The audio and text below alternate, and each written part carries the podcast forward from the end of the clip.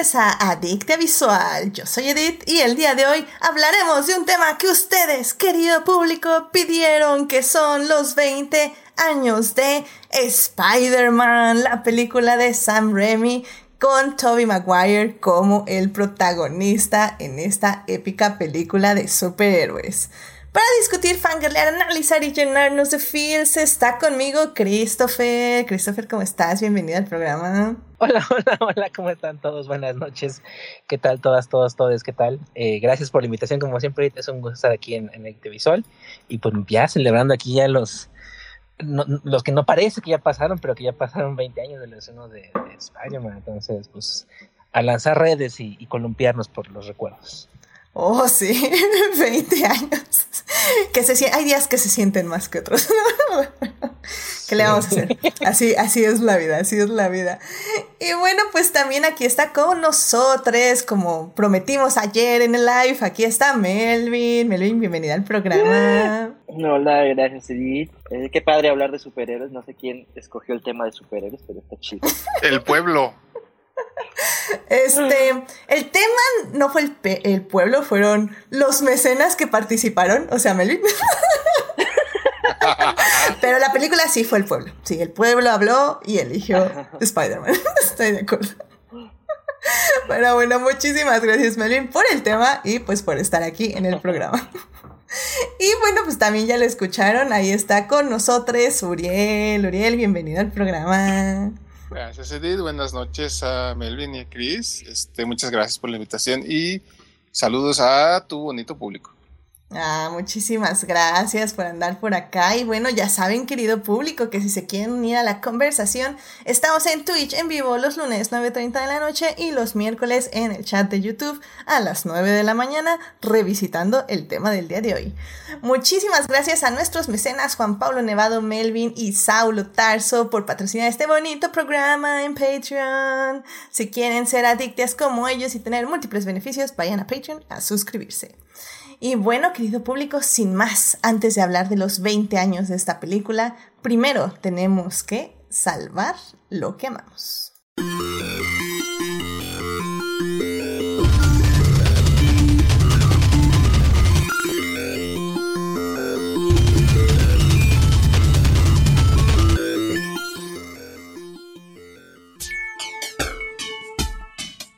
Muy bien, ya estamos aquí para salvar lo que amamos. Christopher, ¿qué te gustaría compartir con el público esta semana? Bueno, yo les quería compartir que estoy tremendamente contento porque acaba de pasar hace apenas unos pocos minutos.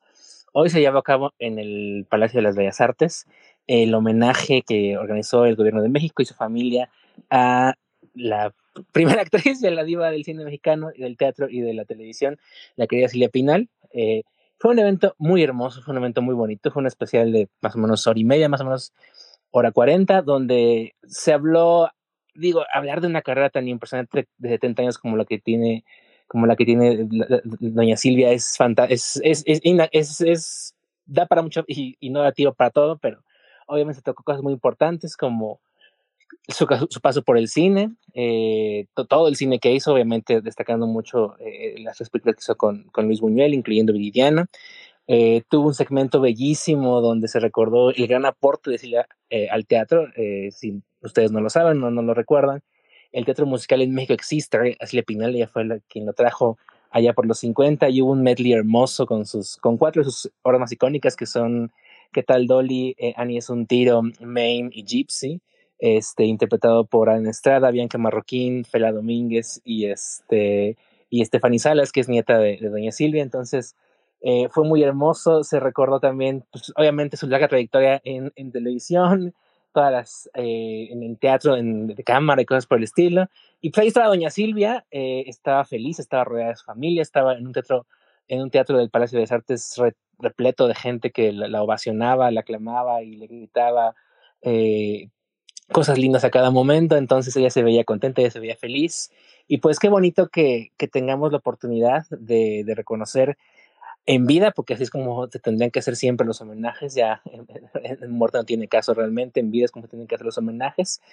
Y, y qué más que qué, qué mejor hacerlo con una persona que tiene una trayectoria tan impresionante, tan larga. Eh, Silvia Pinal es realmente... Eh, por donde lo veas, tiene una carrera que, eh, eh, que te toca en algún punto de la vida. Yo conozco y soy fan de Silvia desde hace yo creo que más de 20 años, desde que la conocí y, me hice fan en esa hermosa película para mí que es María Isabel, eh, basada en la historieta de Yolanda Vargas Dulce. Y este, y bueno, ya eh, ahora sí que empapándose más en trayectoria, obviamente hay cosas fantásticas que todo el mundo alaba y, y, reconoce como Viridiana, como el ángel examinador, como un rincón cerca del cielo, como el enamorado, y también todo lo que hizo en, en televisión, como tantas telenovelas como cosas de la vida real, y en el teatro. Es simplemente es falta para eh, falta espacio, falta tiempo siempre para hablar de todo lo magnífico que ha sido Silvia, y además, obviamente, pues eh, hablar de una mujer que rompió y que fue en contra de muchos cánones, que fue en contra de muchos eh, prejuicios, que luchó contra muchas dificultades, o sea, fue una mujer divorciada en una época en la que ser divorciada era muy mal visto, fue una mujer empresaria, una mujer productora, una mujer que decidió eh, trabajar por sí misma y para sí misma en una época en la que eso era mal visto en las mujeres, ¿no? Entonces, eh, es siempre importante reconocer ese tipo de cosas. Entonces, si pueden la oportunidad, chequenlo. Seguramente está en la biblioteca de Canal 22, que fue quien lo transmitió. Ahí se encuentra el homenaje. Y pues, como siempre, ¿no? Como siempre decimos, hay que siempre, si no la conocemos, valorar y reconocer la, la carrera de, de, Silvia a través de los años. Siempre es un buen punto de partida, obviamente, Viridiana, pero también hay una cantidad impactante de películas y de cosas que ustedes pueden ver para conocer un poco más de todo lo que doña Silvia hizo en toda su carrera. Y yo estoy feliz y pletórico de que haya recibido ese hermoso reconocimiento, mi siempre muy querida y admirada Chivis Pinal.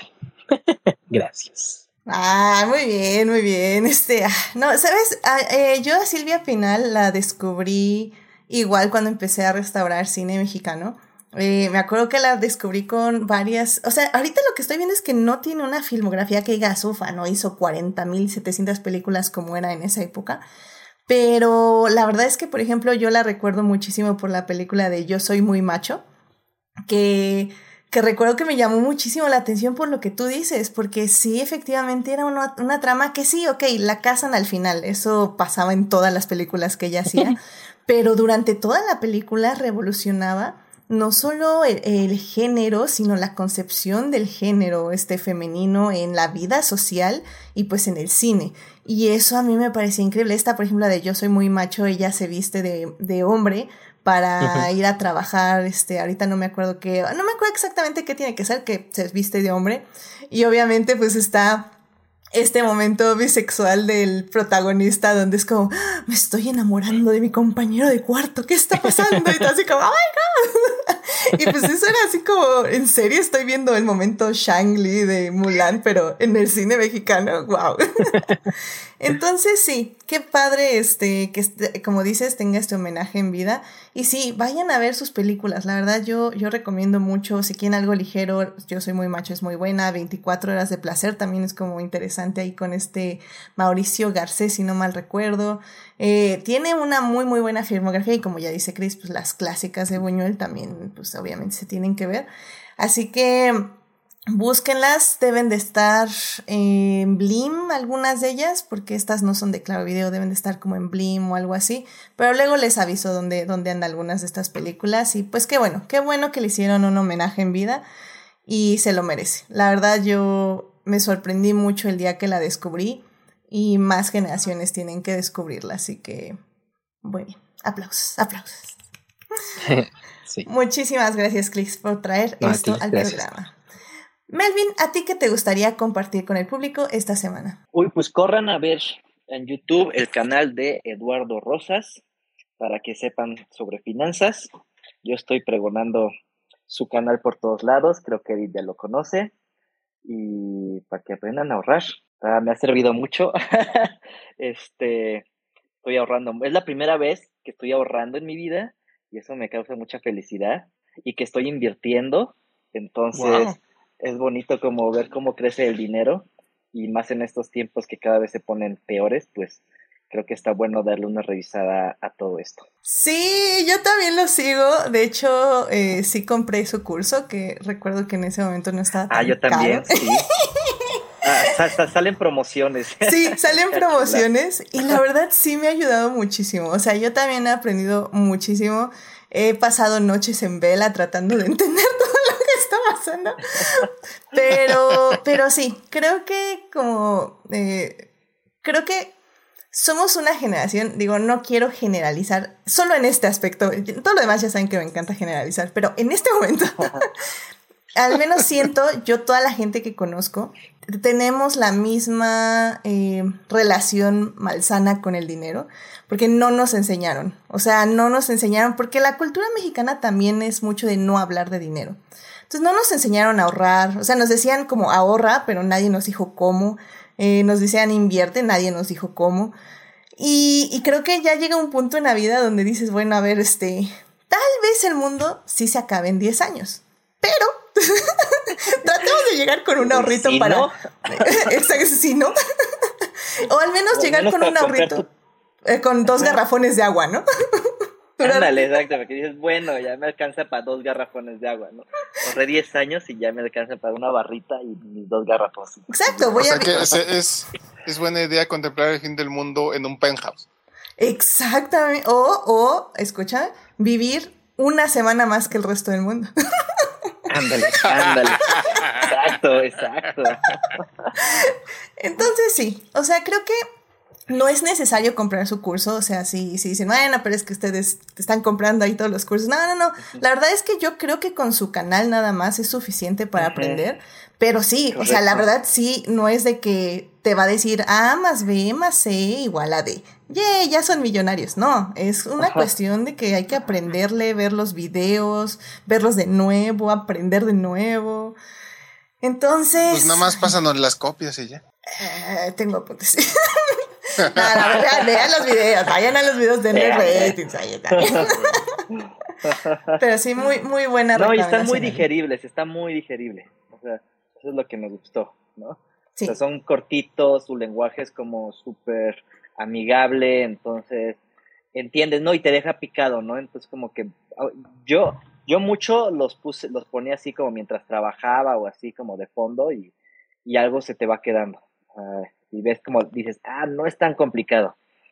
Sí, sí, ya que te metes a las aplicaciones y es como dices, ok, ok, creo que se siente complicado, pero a ver, ya me había dicho él que no, que nada más tenía que hacer esto y luego esto y, ah, ok, ok. Entonces sí, la verdad sí, te, yo también lo, lo, recomiendo muchísimo. Así que muchísimas gracias, Melvin. Empiecen a ahorrar. Ah, literalmente, los, lo de la Afore que dicen de 10 pesitos en 10 pesitos, o sea, no lo metan a la Afore porque hay otras maneras de invertir, pero este, sí aplica lo de 10 pesitos en 10 pesitos. O sea, no tienen, y es algo que él remarca mucho, que no tienen que tener a la millonada para empezar a invertir. O sea, desde 100 pesos ya pueden empezar a invertir en CETES o en bonos o whatever. Entonces, chéquenlo, chéquenlo y aprendamos sobre el dinero. Quitémonos esa cruz de no querer hablar sobre dinero, porque tenemos que aprender. ¿Por qué hablan de dinero? yo sé, yo sé, es difícil, Uriel, pero sí se puede, te lo juro que sí se puede. Estoy muy viejo para eso. ya sé. No, eh, es eh, aún más importante, si estás ya muy viejo para eso, tienes que empezar ya, ya, ahora. Ya. Ah, pero en el chat nada más justamente Falange está, ah bueno, no, perdón, Héctor dice que ese garrafón en Monterrey sí valdría oro. Efectivamente, ya ven, ya ven, ya ven. Y que sí, y Falange dice que no sé si es de Bonafont, pero bueno. Que eh, Falange dice que eso sonó a los 25 sencillos pasos de programar un iPhone. no, en serio, es que sí, vean, vean los videos. Sí sé que se oye complicado y siempre es complicado con el dinero, pero, pero echándole ganas y, y tomando apuntes, se aprende. Así que vamos para allá. Pero bueno, muchísimas gracias, Melin, por traer esto con el público. Uriel, ¿a ti qué te gustaría compartir con el público esta semana? Eh, gracias, Edith. Eh, fíjate que justo me cayó de perla esta invitación porque tenía muchas ganas de hablar de cierta película que tiene, no sé, un poco más de un mes que se estrenó en Netflix, algo así. Y pues no quería perder la oportunidad de mencionarla porque pues luego se pierde la novedad, ¿verdad? Y quiero que pues, la gente la siga viendo porque fue un hitazo. Le estoy hablando de la última película de las Tortugas Ninja, que una película animada que se desprende de la última serie animada que hubo. Este, si no me equivoco, creo que se llama Rise of Ninja Turtles, The Movie o algo así. Y pues la verdad, o sea, esta frase siempre aplica, bueno, aplica en varios este, casos y en este en particular aplica. Es la mejor película de las Tortugas Ninja en décadas. Y es que, bueno, para, darles un, pequeño preámbulo, las, la franquicia de las Tortugas Ninja, que bueno, para empezar debe ser la cosa más ridícula que yo haya escuchado, y eso que estamos hablando de, de que la comparo con videojuegos y superhéroes y todo, ¿no? O sea, Tortugas Ninja, adolescentes mutantes, no sé de qué estaban fumando los creadores, pero pues pegó de, por lo ridículo, yo creo, ¿no? De hecho, empezaron como una especie de parodia de Daredevil, porque bueno, el, clan ninja de Daredevil es The Hand y el clan ninja de las Tortugas Ninja es The Foot. Creo que hasta comparten origen este, en las páginas del cómic original de las Tortugas Ninja. El mismo eh, accidente que provoca la ceguera y los subsecuentes superpoderes de Matt Murdock también ocasiona la mutación de las tortugas ninja. Entonces es, es un origen un poquito simpático. Y bueno, o sea, la premisa siempre ha sido muy, pues curiosa, ¿no? De, de, esta franquicia y pues ha tenido varias em, reinvenciones, ¿no? Varias eh, series eh, a lo largo de, de, los años. Si no me equivoco, esta última serie es la número cuatro y pues, obvio, como este tipo de franquicias que se van reinventando a, través de los años, pues eh, justo la última serie que sacaron, eh, pues retó más, ¿no? Retó más a su público, lo sacó un poquito, no sacó un poquito de la zona de confort porque cambió status quo, cambió razas, lo que ya sabrán que implica. Eh, cambió diseños de personajes, bastante, porque bueno, por si no lo sabían o no se han dado cuenta, pues las tortugas ninjas son clones, ¿no? Una de otra, básicamente. Y en esta última encarnación que hicieron, pues son diseños muy diferentes uno de otro y sobre todo uno muy particular es un gigantón, ¿no? Una tortuga niña muy gigante. Y pues sacó de onda muy, muy feo a los fans, la verdad, muchos lo prejuzgamos porque no nos gustaba el diseño. Y, pero la verdad, a mí me convenció desde que vi el primer episodio. Digo, no la seguí religiosamente, pero una vez que vi el primer episodio, digo, esta cosa es maravillosa. Entonces, la verdad, este, en general el público aprendió a amarla. Y pues, eh, eh, es, me, me, da mucho gusto eso. La verdad es que el hate que le tiraron al inicio, pues se desvaneció básicamente.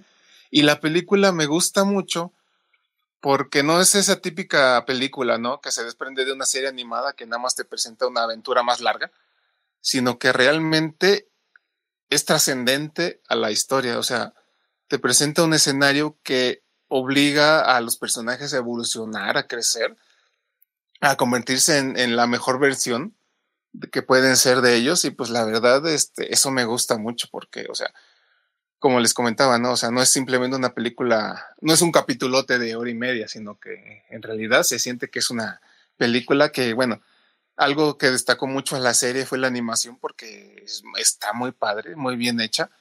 Este, las peleas son muy dinámicas y acá, con muy, con ángulos de cámara muy impresionantes.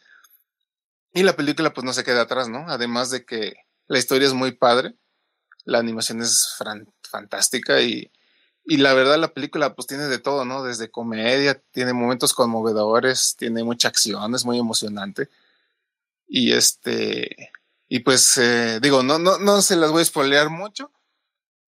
Nada más, este, pues decirles que, que la recomiendo ampliamente. Hay una película antes de esta que es, creo yo que es como que la favorita porque nos presentó como varias de estas series, las últimas dos, si no me equivoco, este, congeniaron, ¿no? Hicieron el tortuverso antes de que fuera cool. Y es como que la favorita de muchos fans porque pues presentó a la pues, serie clásica con una moderna y pues fue como un sueño guajiro, ¿no? Para muchos. Pero esta, esa película pues mm, se enfocó mucho al fan service, ¿no? O sea, sí está padre la situación y todo, pero pues en realidad la historia es muy sencilla y pues no pasa nada que, que haga que los personajes crezcan, ¿no? Nada más los mete en una situación y ya. Pero esta, como les comentaba, pues sí, sí, sí afecta a los personajes, los hace crecer. Y pues a mí para eso es lo que hace que esa película esta última sea la mejor en, muchos, muchos años. Entonces se las recomiendo, búscanla en Netflix, denle muchas vistas para ver si pega y en vez de un epílogo se convierte en el inicio de otra temporada de esta serie que pues ya a reserva de lo que se diga en el futuro cercano, pues ya, ya terminó, ya era la, la última temporada ya, ya había terminado. Entonces, pues, denle un ojo. Ah, excelente. Creo que ya has venido varias veces con las tortugas ninja, lo cual me alegra mucho. Entonces, ¿se llama Rise of the Ninja Turtles? Eso es. Sí, según yo sí. Perfecto. Y pues es lo, es lo que sale en, si lo, pones en la búsqueda. Perfecto, en la búsqueda de Netflix. Así que, pues ya saben, vayan. Sí, es Rise of the Teenage Mutant Ninja Turtles. Eh, creo. No, esa es la serie. No, bueno. Así, Rise of the Teenage Mutant Ninja Turtles, The Movie. Sí, efectivamente. No, o sea, agréguenle The Movie al final. Pero está ahí en Netflix. Bueno, pues muchísimas gracias, Uriel, por traer esta bonita película aquí con el público. Y bueno, pues ya para cerrar esta bonita sección, eh, yo les quiero decir que el día de hoy me fui a fangirlear porque este, en Polanco estuvieron les conductores de W Radio, Gabriela Barkentin y Javier Risco, con su programa en vivo de Así las Cosas, que es de W Radio. Y, pues básicamente les fui a saludar porque soy muy fan. He escuchado el programa eh, desde hace ya seis años. Literalmente creo que lo empecé hace siete años porque había como una diferente configuración ahí con sopitas y, ay, había otra este, señora, ahorita no me acuerdo cómo, cómo se llamaba. Pero básicamente justo yo lo escuchaba como de vez en nunca. Y cuando llega esta configuración que es este, bueno, esta mancuerna de Javier Risco y Gabriela Barkending, pues me hice muy fan, me hice muy fan por cómo dan las noticias, por los temas que tocan, por cómo hablan de ellos. Es un noticiero que siempre se está eh, tratando de educar, de, de, buscar más información, de también mostrar al público diferentes puntos de vista. Han hablado del lenguaje inclusivo, este, obviamente, la comunidad LGBT más. Eh, han hablado pues de todo, pues diario. Bueno, ahí aquí lamentablemente en México pues diario hablan, hablan de los feminicidios traen diferentes voces. Obviamente todos los noticieros tienen una vena este, política, por decirlo de alguna forma, pero siento que al menos sí este, tratan al menos de traer todas las voces que pueden para tener diferentes puntos de vista y pues obviamente pues ellas tienen sus preferencias, ¿no? Pero pero bueno, al menos creo que para mí eh, me funciona muy bien ese noticiero porque no es amarillista, también tienen muchas cosas de cultura. Y pues me han gustado mucho todos estos seis años, soy muy fan. Eh, yo no les escucho en vivo porque es muy temprano, están desde las seis de la mañana hasta las diez de la mañana, pero suben todo el programa en diferentes redes sociales, incluyendo Apple Podcast, que es ahí donde yo escucho el programa. Y la verdad es que incluso yo siento que mucho de la forma en como al menos trato de que sea adictiva visual es un poco tratando de replicar esa energía que dan en la radio y, y como esas ganas de, de comunicar cosas, pero también como desde un punto que contagies a la gente con tu emoción sobre algún tema y sobre alguna cosa de la que estás hablando y también buscando evidentemente la seriedad cuando es necesario, ¿no? Entonces, pues no sé, les recomiendo mucho el programa. Este, como digo, es de 6 de la mañana a 10 de la mañana en W Radio. Eh, w Radio ya no tienen que ir por su radio y prenderlo, ya también tiene aplicación. Nada más bajan W Radio y ahí pueden escuchar también el programa. Eh, o como digo, en diferentes eh, medios también ya ahí lo van subiendo y pues ya lo van escuchando este diferido como yo. Tienen mucha gente de cabecera, este, que la verdad da muchos buenos consejos, también tienen su sección de economía, de finanzas y todo eso, entonces también es muy interesante. Tienen a Geo González, que pues es una comentarista sobre deportes, que también lo hace muy bien. tienen otro comentarista de deportes que estamos salvando lo que amamos, entonces diré que nada más tomen todo lo que dice con precaución y distancia. Y me, me retuve mucho en decirle algo hoy que lo vi, pero no dije nada. Me fui, me fui derecho y me fui a saludar a Gabriel Marquez. ¿Cómo se llama? ¿Cómo se llama? Es este Francisco Javier González. Eh, Ah, Es un comentarista. No digo que sea un mal comentarista eh, de fútbol. El problema es que cuando habla de Fórmula 1 se ve que no sabe mucho al respecto. Entonces como que tiene opiniones con las que yo no... Controversiales. Con, con, con las que yo no estoy de acuerdo. Pero bueno. Dice Falange, es un odia Hamilton. Sí, sí, es un odia Hamilton, efectivamente. Entonces, pero Yo lo que estaba viendo es que eh, en la, en la mañana. Ah, lo vi en Twitter que lo pusiste. Y este. Pero no he tenido chance de ver que sí hubo fotos. Ya ahorita vi, ya ahorita me acordaste y fui, fui a buscar las fotos. Y qué bueno que tomaste la foto con, con este con, con los conductores. Sí, sí, sí, ahí en un, este, en un break. Bueno, ¿Era cuando un café o qué era? Eh, estaban en un café, estaban en Tierra Garat, de Polanco. Ah, ok, ok. y entonces como que me quedaba como de paso, entonces me desvié un poco, pero ahí llegué corriendo. ¡Ah!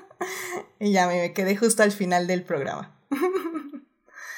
Pero bueno, pues sí, entonces, eh, pues sí, les invito a eh, estar en ese programa de noticias, porque luego siento que los noticieros de la tele ya es puro, pura cosa fea. Y digo, evidentemente, como digo, si hay asuntos importantes que no son tan bonitos también en este programa de así las cosas, pero como digo, siento que no es amarillista, sino que son los hechos, lo que pasa y las entrevistas son muy interesantes y muy buenas y pues como digo, tengo ahí mi gente favorita y analistas y personas que básicamente están poniéndonos al día en todo lo que pasa pues en México y en el mundo de noticias. Así que vayan a escuchar W Radio, así las cosas con Gaby Barkentin y Javier Risco. Bueno, pues con eso ya podemos por fin pasarnos a el tema del día de hoy.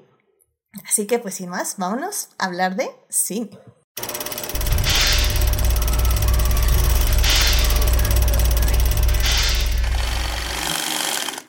Muy bien, ya estamos aquí para hablar de cine y en esta ocasión vamos a hablar de Spider-Man, esta película que se estrenó en el 2002, hace 20 años. Oh my god.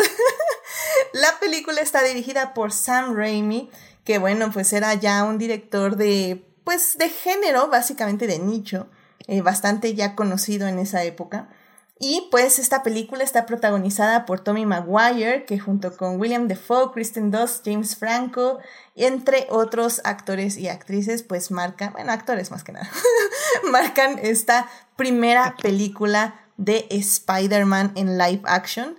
Y pues sí, marcó un antes y después de este personaje y pues evidentemente sigue dando olas en el, en el cine, tanto que pues lo vimos justamente a Tobey Maguire tomar el papel de nuevo de Spider-Man en la última película de nuestro Spider-Man de Marvel, de Far From Home. Entonces, este, si no me mal recuerdo el nombre, que ya son muchos No homes. Way Home. No Way Home. No, hijo, sí. No, güey, yo sabía que algo había, algo no estaba bien ahí. Be- Bebé Araña 3. Bebé Araña 3, efectivamente. Entonces, pues bueno, para hablar de esta película, en la primera parte, evidentemente vamos a hablar de cómo se hizo esta película, un poquito de la preproducción. En la segunda parte vamos a hablar de la película, de cómo fue recibida, de un poco de la estructura y cómo está hecha. Y en la tercera parte vamos a hablar si esta película envejeció bien 20 años después. Así que bueno, sin más, vámonos a la primera parte. It is not a donut hole, but a smaller donut with its own hole. And our donut is not a hole at all. Muy bien, pues ya estamos aquí para hablar de Spider-Man, de la película que se estrenó hace 20 años en salas de cines, que está dirigida por Sam Raimi. Y bueno, nada más, esta película la pueden ver en Netflix, está ahí disponible por si quieren echarle un ojo después del podcast. Pues ahora sí que está bastante accesible y yo creo que hasta la En todos pueden- lados, de Sí, hecho. le pueden rentar y ver en cualquier lado. Sí, porque también vi También que... está en Disney Plus. Ajá, ¿verdad? Sí, sí, Sí. sí.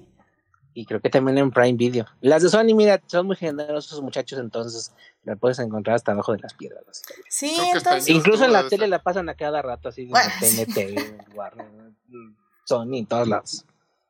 Oye, ¿qué onda con este podcast? Es bien retro, que la tele, que el radio. Híjole, no sé, es que es que la edad, es la edad. hasta, eso, hasta eso en mi niñez sí me tocaron esas cosas. Ya uno ya se va olvidando de ellas, pero ay, sí, sí me tocaban definitivamente. Justamente dice Falange, solo han pasado 20 años. Solo han fallado 20 años. y es que bueno, pues Ah, ah, bueno, adelante, Chris, te, doy tu, tu, entrada que querías también discutir de, de esta película. Así que, qué, ¿qué, quieres, ¿qué quieres decirnos de Spider-Man, de la preproducción y cómo se fue haciendo este, este sueño realidad de Sam Raimi, que era muy fan de Spider-Man? Pues mira, el punto con el con Spider-Man es que si hay una película a la que le costó trabajo hacerse, fue a Spider-Man. Spider-Man más o menos se aventó unos 20 años en lo que se llama infierno creativo. El infierno creativo es cuando una película se intenta hacer, pero la vida básicamente no quiere que se haga y por en mil razones eh, se acaba deteniendo. Más o menos allá por principios de los 80, Stan Lee se mudó a Los Ángeles con la intención de eh, convertir las propiedades de Marvel en caricaturas eh, y películas y lo que serie de televisión, lo que se presentara. En la parte de caricaturas y de serie de televisión le fue más o menos bien, pero en la parte de cine no tanto. Le costó mucho trabajo lograr convencer a los estudios de que invirtieran en, unas, en películas de superhéroes. Para que se, una, una idea, tienen que ponerse en el mindset de que estamos a finales de los ochentas, más o menos principios de los noventas, y pues Superman tenía ya más de una década que se había hecho, Batman existía como fenómeno eh, cinematográfico, pero no era exactamente un personaje eh, representativo exactamente de los cómics, porque pues, Burton siempre hizo una versión mucho más oscura y cosas por el estilo. Entonces, ya para los noventas, creo que llevaban ya como cinco o seis este, versiones del guion. En algún punto, James Cameron, sí, el James Cameron que todos ustedes conocen de Avatar y de Titanic, eh, hizo tratamientos para hacer la película y tenía ahí unas ideas locochonas sobre cómo quería ser el personaje más oscuro y más este eh, más violento y cosas por el estilo. Eh, pero a final de cuentas también lo que acabó pasando es que por pues, los derechos se fueron vendiendo, pues ahora sí que casi casi parecían este eh, cheque al portador que se va endosando y endosando y reendosando porque tuvieron como 25 o 30 años esos derechos. Y pues la película básicamente nunca se pudo hacer. Eh, Batman y Robin, esa película que todos adoran y aprecian de 1997, fue otro obstáculo en, que se, en que se llevara a cabo el hombre araña, porque básicamente Batman y Robin sepultó a la industria de los cómics como potencial eh, película, películas para cine, mató a la franquicia de Batman y cosas por el estilo. Eh, ya para mediados de los 90 también Marvel se fue a la bancarrota este, por mala administración financiera y cosas por el estilo. Entonces, básicamente parecía que nunca se iba a hacer. Pero allá por 1997-98, para salir de la bancarrota, eh, Marvel es adquirida por una empresa de juguetes que se llama Toy Eh, Toy era dirigida por un hombre llamado a quien Héctor, a quien le manda muchos saludos mm, eh, y, abrazos de afecto, llama siempre afectuosamente el hombre que cargó la antorcha, porque fue el que creyó en los superhéroes antes de que todos los demás pensaran que eran geniales.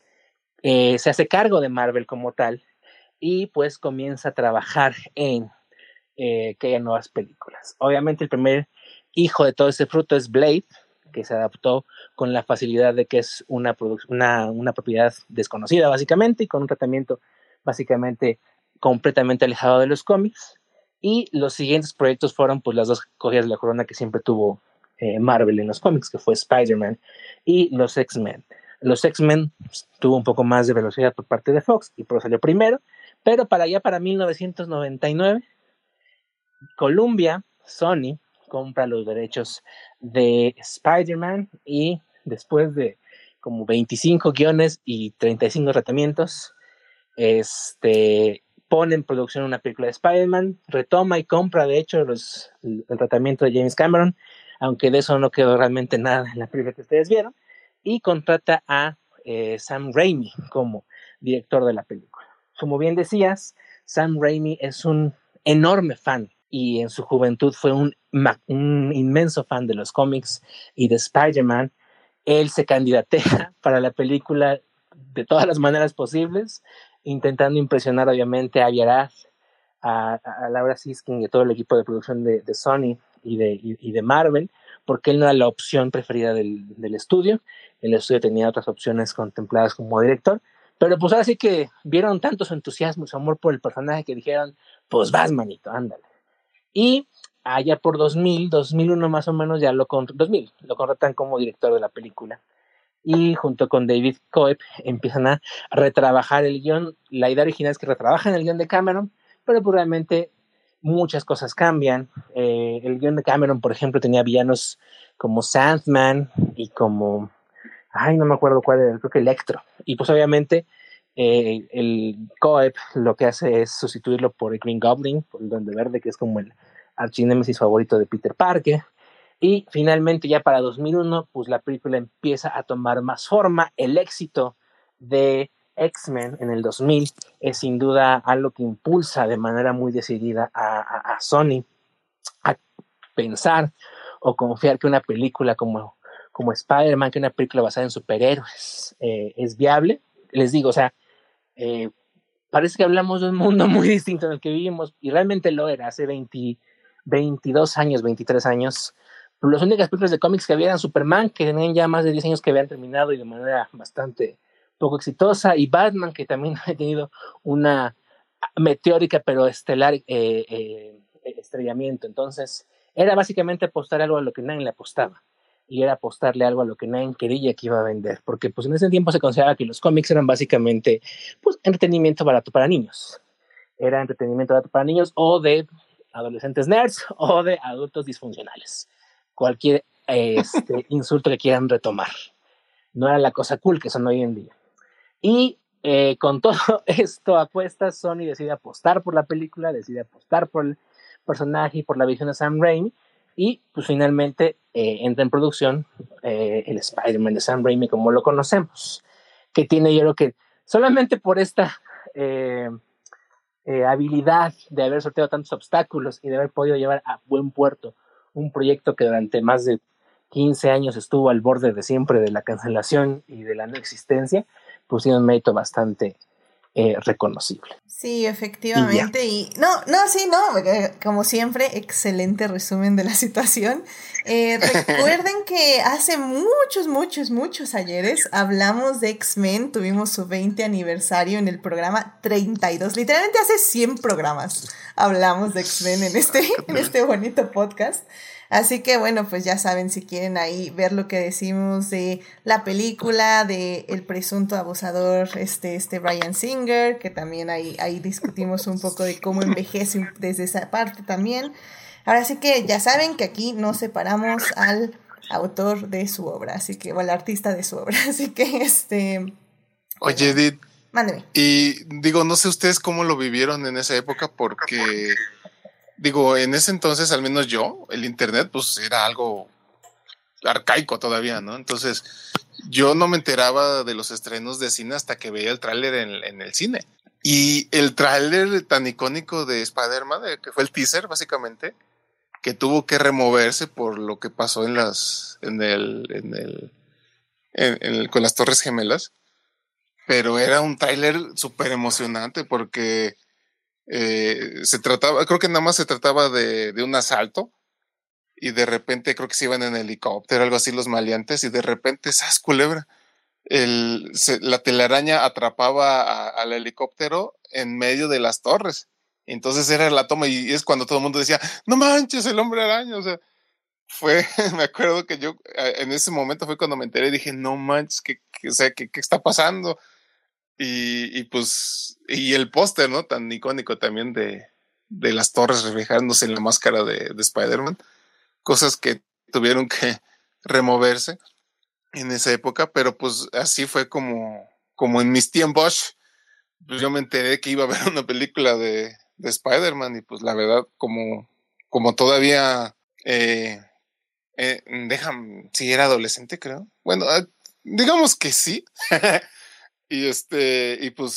Sí, eh, ¿no? Tenías 16. Estaba en la, estaba en la facultad. Y pues recién en Pero recién yo creo que como, como en, sí, como en tercer semestre, algo así, o cuarto. Y pues sí, este. Fíjate, me acuerdo mucho de ese año porque era año de mundial de fútbol. Ah, y Corea-Japón, ¿no? Sí, y justo por eso era bien, fue un sui generis ese mundial porque pues tienes que parte a las 4 de la mañana si quieres ver un partido. Entonces, pues sí, sí, esa era la época en la que pues el internet no era lo de hoy, el cine no era lo de hoy, y pues fue, fue los, los albores, ¿no? De, de lo que hoy conocemos como una putrimillonaria este, fuente de, millones de, de dividendos. Sí, de hecho, si al público está ahí en YouTube o en Twitch, en este momento les estoy poniendo ese póster con las torres gemelas reflejados en su en el ojo de Spider-Man porque fue uno de los que encontré y, y, sé que era como uno de los que borraron, pero la verdad sí, como dice Uriel, es uno de los pósters que a mí más me gustaba porque efectivamente yo también vi ese teaser y también me encantó y pues sí, lamentablemente pues sí, pasó lo de las torres gemelas. Y pues ya no. De hecho, las Torres Gemelas se tuvieron que borrar digitalmente de la película. No salían muchísimo, pero evidentemente al ser en Nueva York, pues sí eran parte del escenario, básicamente. Entonces sí se tuvo que reeditar al menos esas partecitas de la película. Y pues miren, en mi caso, al menos específicamente, eh, ¿qué teníamos, Melvin? ¿13 años? Sí, ¿no? si no me salen mal las cuentas. Sí, 13. 13. Entonces. Eh, a los 13, dice la película. A los 13. Uf, qué buena película. en fin. Este, eh, yo, yo sí, la verdad, mi familia siempre ha sido muy, muy cinéfila. Entonces ya sabíamos que se iba a estrenar desde hacía varios meses. Eh, yo supongo que sí la vi en, vi en el cine, evidentemente. De hecho, Saulo Tarso nos está compartiendo su experiencia aquí en el chat. Nos dice que la vio en un Cinemark y que tuvo que hacer una fila kilométrica, que era el cine de lujo de la época, que todavía no existía Cinépolis y estaba Organización Ramírez y sus complejos gemelos. Eh, Sí, probablemente yo. Época. Sí, porque yo también llegaba tres horas antes para formarme y tener sí, un buen lugar, ¿eh? Entonces, híjole, uy, probablemente también. Qué pesadilla.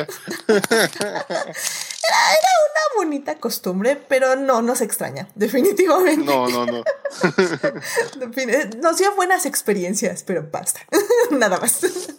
Perdón por salirme del tema, Adelante. nada más este como dato anecdótico. La última vez, recuerdo que la última vez que hice fila en el cine por porque los boletos no eran numerados fue en The Dark Knight.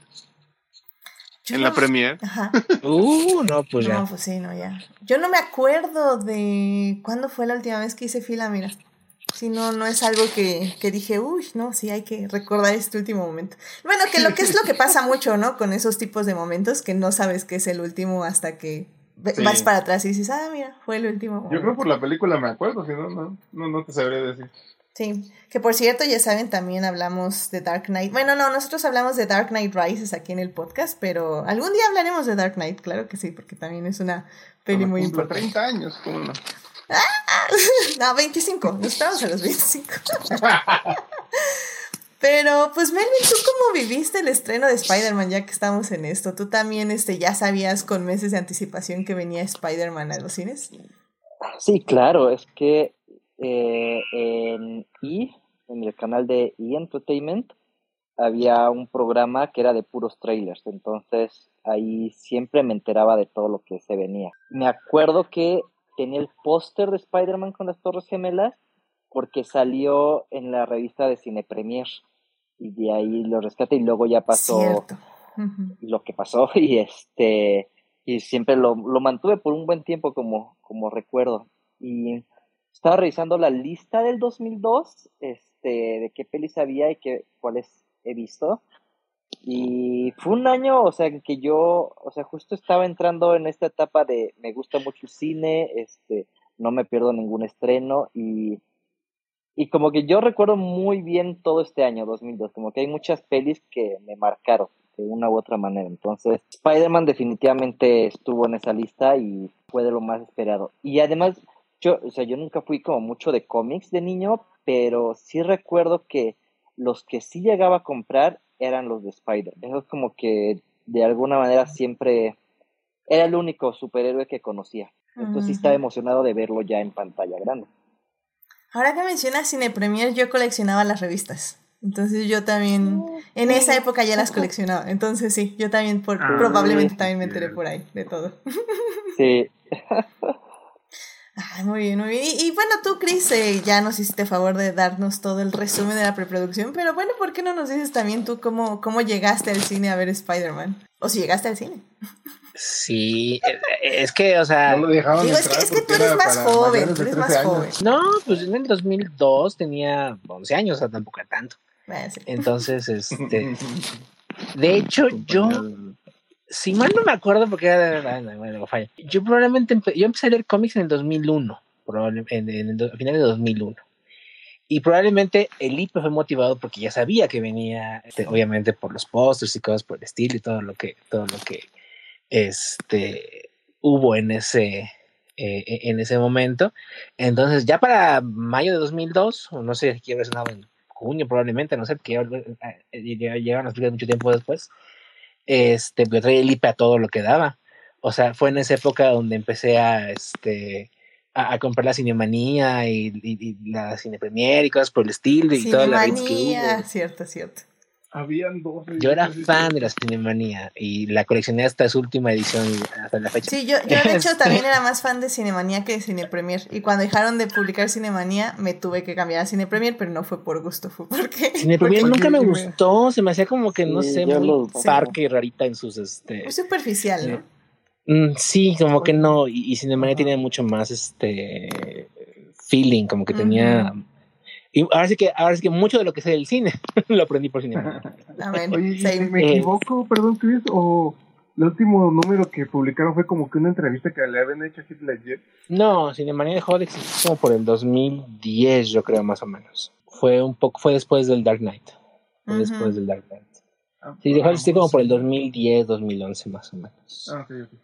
Este, entonces yo llegué con el IP a todo lo que da. Obviamente la vi en el cine y obviamente pues fue mi película favorita por mucho tiempo. En cuanto salió en DVD, luego luego la compré en DVD porque y, y yo creo que la de haber visto. No, fíjate que la última película que compré en VHS, y creo que lo, lo conté alguna vez aquí, la última película que yo compré en VHS fue este, La Piedra Filosofal de Harry Potter.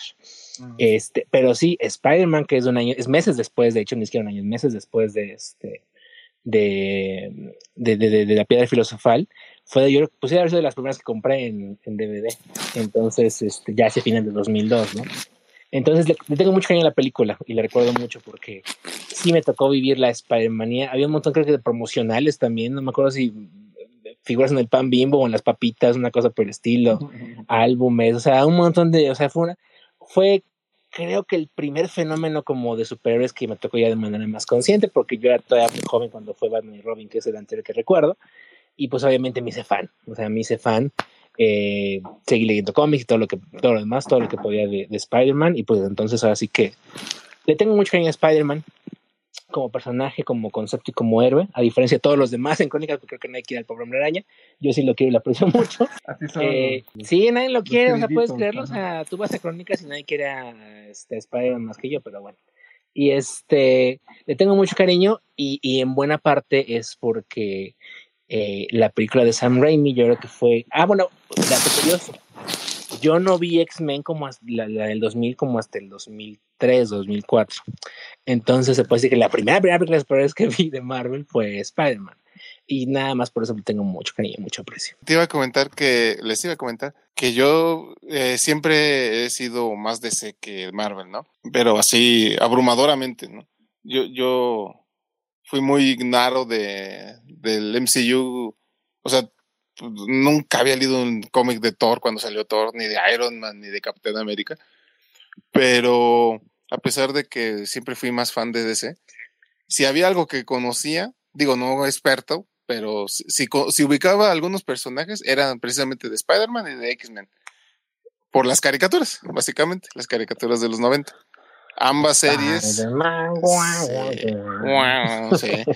Y, la, y esos fabulosos efectos este, en 3D que en ese momento se veían espectaculares. y Ahorita los ves y no manches, parece Atari. Y, y la, la, justo en esa época me acuerdo que Vid tenía poco de haber publicado este, las historias clásicas, ¿no? Por ejemplo, todos los enfrentamientos con el Duende Verde o, o los momentos icónicos con los, con los eh, Secret Six y así, ¿no? Entonces yo, yo conocía, digamos, lo básico. Y pues ya, bueno, cuando hablemos ya más a fondo de la película, pues fue una adaptación muy fiel, ¿no? Al, al arco del Duende Verde. Entonces, pues yo salí extasiado porque, o sea, lo, lo poquito que conocía del cómic y la serie animada, pues yo tenía muchas ganas de verla y salí encantado. Ah, muy bien. Pues miren, pues ya justo para ya irnos a hablar de la película, eh, nada, rápidamente voy a decir que eh, justamente Spider-Man se estrenó el 3 de mayo del 2002 en Estados Unidos y aquí llegó dos semanas después, el 17 de mayo del 2002. Así ah, eso que, fue rápido. Sí,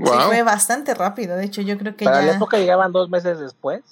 Yo creo que más bien ya nos estábamos alineando con, con un poco con Estados Unidos. Y sí, porque ya después de eso, creo que me parece, o sea, por los aniversarios que he visto y así, que ya después de los 2000 ya los estrenos venían más rápido. Noventas y todo eso, pues sí eran meses después, pero ya en los 2000 ya estábamos estrenando dos semanas después aquí en México y así.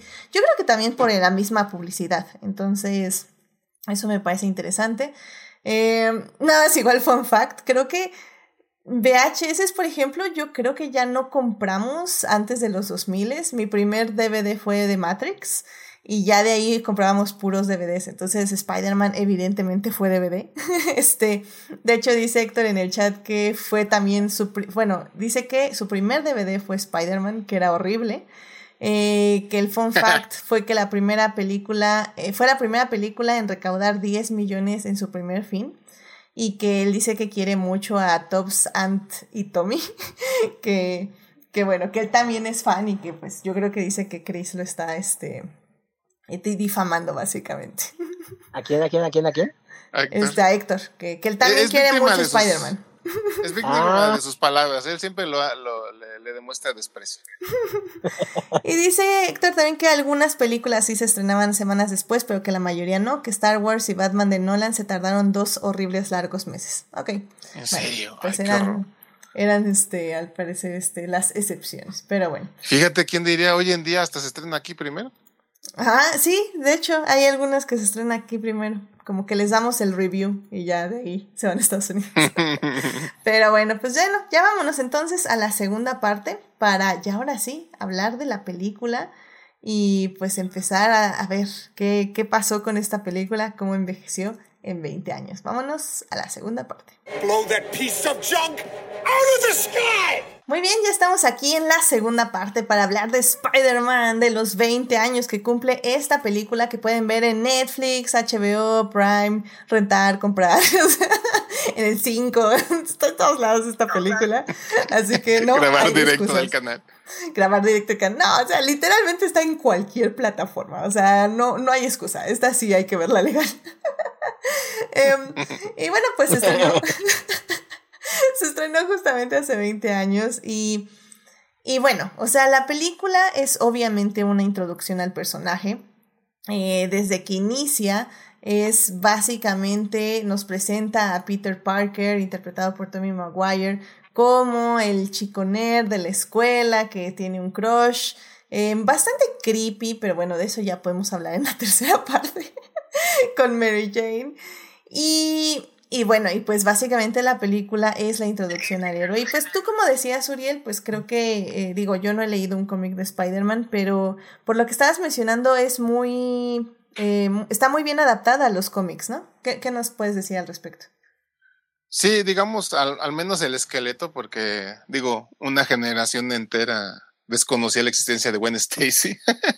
Pero, bueno, dejando eso de lado, eh, pues e- el origen, ¿no? De sus poderes, que lo muerde una araña radiactiva y pues adquiere sus, sus poderes. eh, eh, la manera en que aprende que un gran poder conlleva una gran responsabilidad, el traje de diseñador que se hace mágicamente, yo creo que era parte de sus superpoderes, ¿no? Las, el tejido de las arañas, o no sé. y este, y pues su, su enfrentamiento, ¿no? Su, su confrontación con el Duende Verde, que, eh, pues, eh, digamos que en esencia, todo, todo el, el, lo que rodeaba, rodeaba a Spider-Man, eh, pues era, era, era respetado fielmente, ¿no? O sea, todo el ambiente, el hecho de que es un camarógrafo que pues, busca sacarse unos dólares tomándose selfies a sí mismo, bueno, valga la redundancia. Este. Y sí, o sea. Era el te primer digo, influencer. el primer. sí, pedía likes y todo. Y pues, te digo, o sea, eh, eh, lo, lo esencialmente, ¿no? Que, que representa al hombre araña estaba representado ahí en, en, la película, entonces pues sí se sentía como muy orgánico para la, el, conocimiento básico que tenía.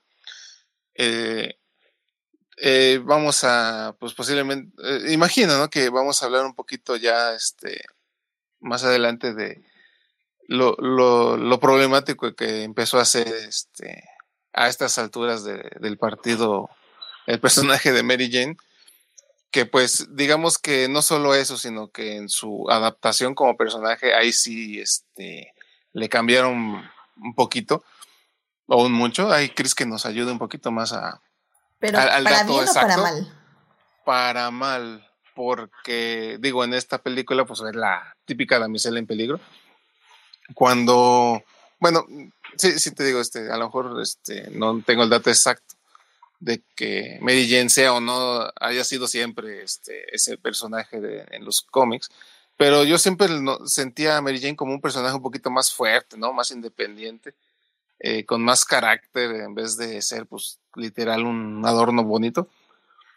Entonces, este, digamos que esa parte, pues sí, fue un poquito problemático a través del tiempo, pero, pues te digo, el resto, ¿no? Este, todo lo que tiene que ver ya más allá con, con el hombre araña, sus motivaciones, su, actuar, su desempeño, ¿no? Heroico, eh, y, y, justo todo, todo ese, eh, que, que, justo por eso le hacen a veces burla en crónicas a Spider-Man, porque es este, pues es la novela andante, ¿no? Siempre le pasa algo, siempre tiene tragedias y anda azotándose por todo, porque pues, Stan Lee y los escritores de la época, pues les encantaba hacerlo sufrir, ¿no? En los cómics era el personaje, pues yo creo, más trágico que, que había en ese entonces. Y pues, eh, pues era algo que, que identificaba o caracterizaba. Mucho al personaje porque te hacían ver que eh, él, él, digamos, el pináculo, ¿no? Del heroísmo era que, a pesar de todas las pérdidas que tenía, pues siempre se levantaba y siempre elegía, ¿no? El camino de, de, de la responsabilidad por sus poderes y continuar siendo un héroe, aunque creo que tiró el, el, traje a la basura como 20 veces, ¿no? Pero bueno, era, eran etapas, ¿no? en su desarrollo de personaje. Sí, de hecho, bueno, Héctor está diciendo en el chat que, bueno, lo primero es que dice que le estaba dando la razón a Chris, que casi nunca le han gustado los cómics, pero que le han gustado mucho las películas de Spider-Man y que porque los tres actores han sido muy buenos. Y que sí, que Spider-Man fue el primero que popularizó las selfies y que efectivamente Mary Jane fue cambiada para muy mal. Y sí, tengo, tengo todo un rant al respecto, trataré de no meterlo en esta parte. porque, o sea, hablando objetivamente sin meter mi rant, a Sam Raimi, bueno, porque hay que aclararle al público, o sea, Sam Raimi como ya decía yo al inicio, es un director de películas de terror, pero como de terror entre que te van a dar miedo con jumpscares y te van a dar risa porque son tan ridículas en ciertas partes que el gore te va a dar risa. Entonces, eh, Sam Raimi lleva esta eh, forma de dirigir, forma de hacer películas desde esa época hasta hoy en día. Digo, la más reciente que vimos es la de Doctor Strange eh, The Multiverse of Madness, que ya saben que, no sé si ya lo dije en vivo, creo que sí, pero no me gustó para nada. La, básicamente la odié Loki. eh, una de las razones es porque Sam Raimi efectivamente no sabe escribir personajes femeninos. Y se nota, se nota en todas sus películas. Eh, pero bueno, a, tratando de pensar objetivamente, sí. O sea, Mary Jane básicamente es la damisela en peligro sirve para que Spider-Man tenga, actúe o se obligue a actuar en ciertas circunstancias. Pero bueno, o sea, ese es su papel, ese es su desempeño.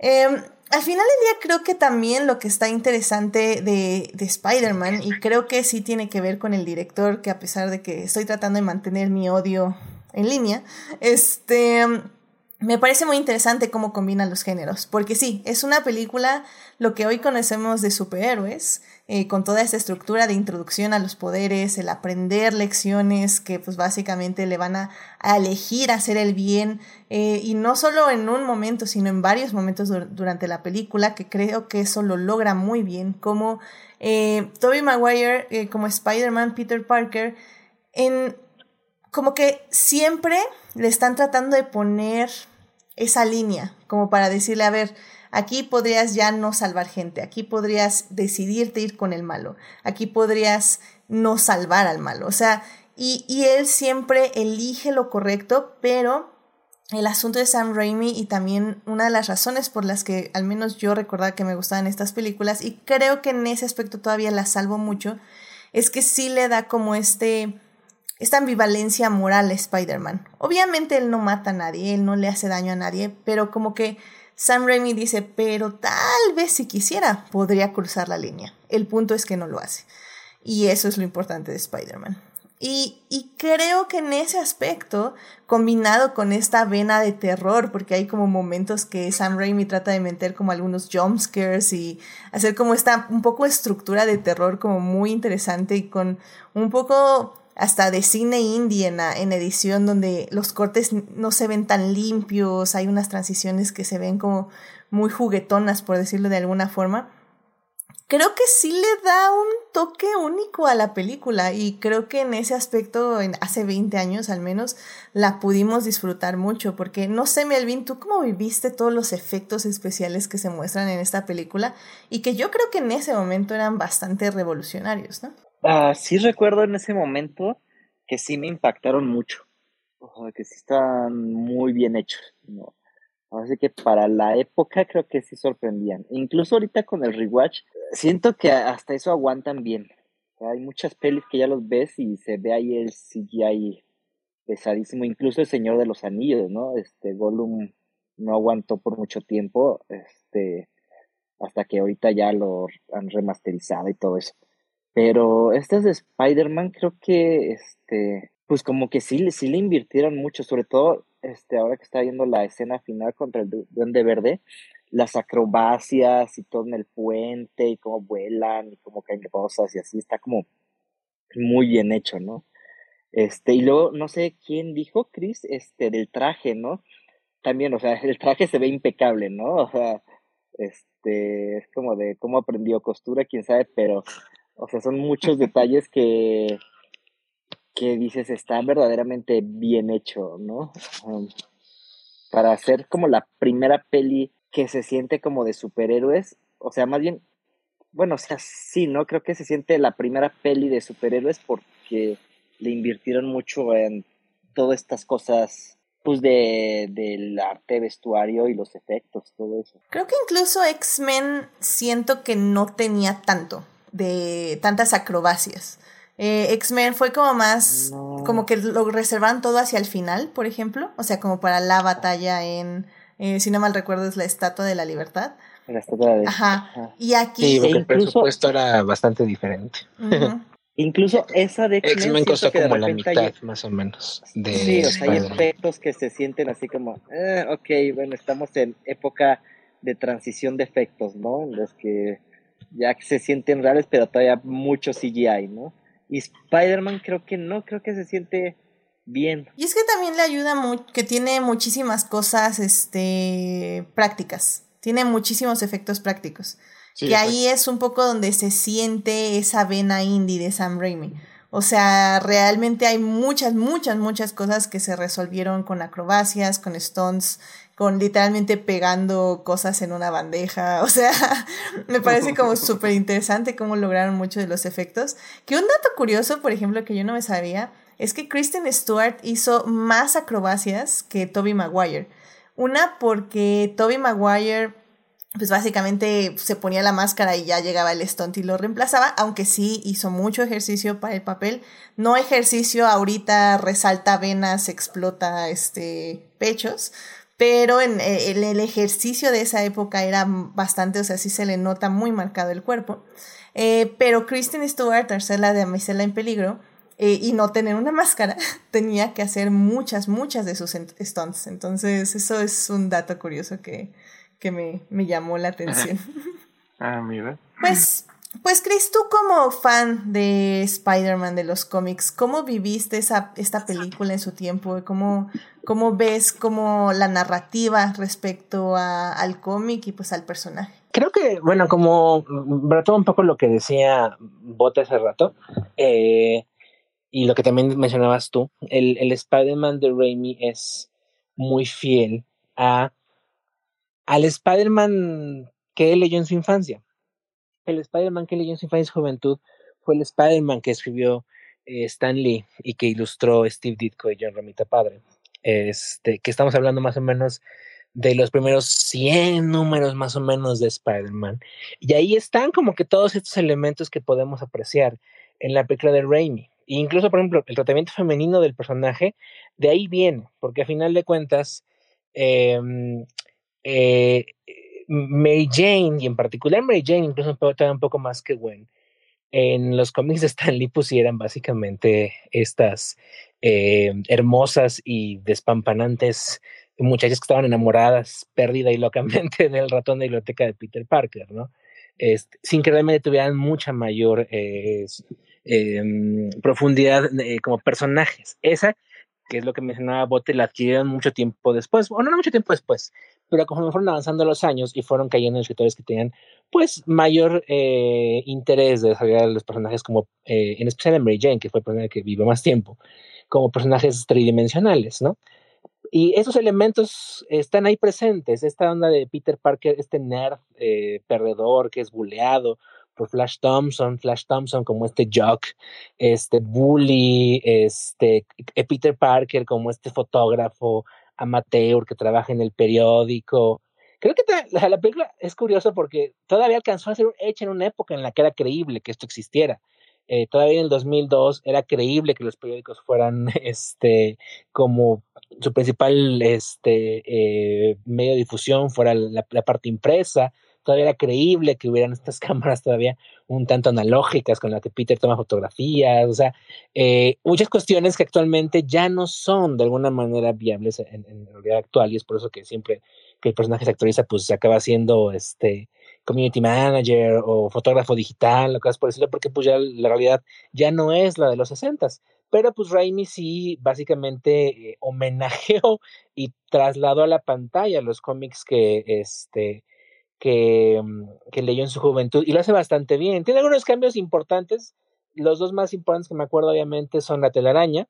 Este es curioso que le parecía fácil y, y, viable que Peter fuera este el sastre de Panamá este en versión este neoyorquina, pero que no tuviera la capacidad de inventar unos aparatos que lanzaran telarañas. Es la razón por la cual el Peter de Sam Raimi lanza telarañas de manera orgánica lo cual es un punto interesante en la trama y este y que hasta la fecha pues como vimos en Bebé Araña 3 pues se siguió llevando y el otro pues es el rediseño que le hicieron al Duende Verde que es una de las cosas más extrañas que tiene la, película como edición creativa porque el Duende Verde pues siempre había sido un personaje que usaba spandex y si ustedes revisan la, la historia de la producción se jugaron con muchas versiones del personaje que usaban spandex que usaban máscaras este y que no se veían realmente mal y la decisión que tomó fue usar básicamente este Power Ranger, este villano Power Rangeresco Green Goblin, este, que funciona fantásticamente porque es William Defoe, pero pues la máscara sí es la cosa más inexpresiva que uno se puede haber imaginado en la vida y el traje este de plástico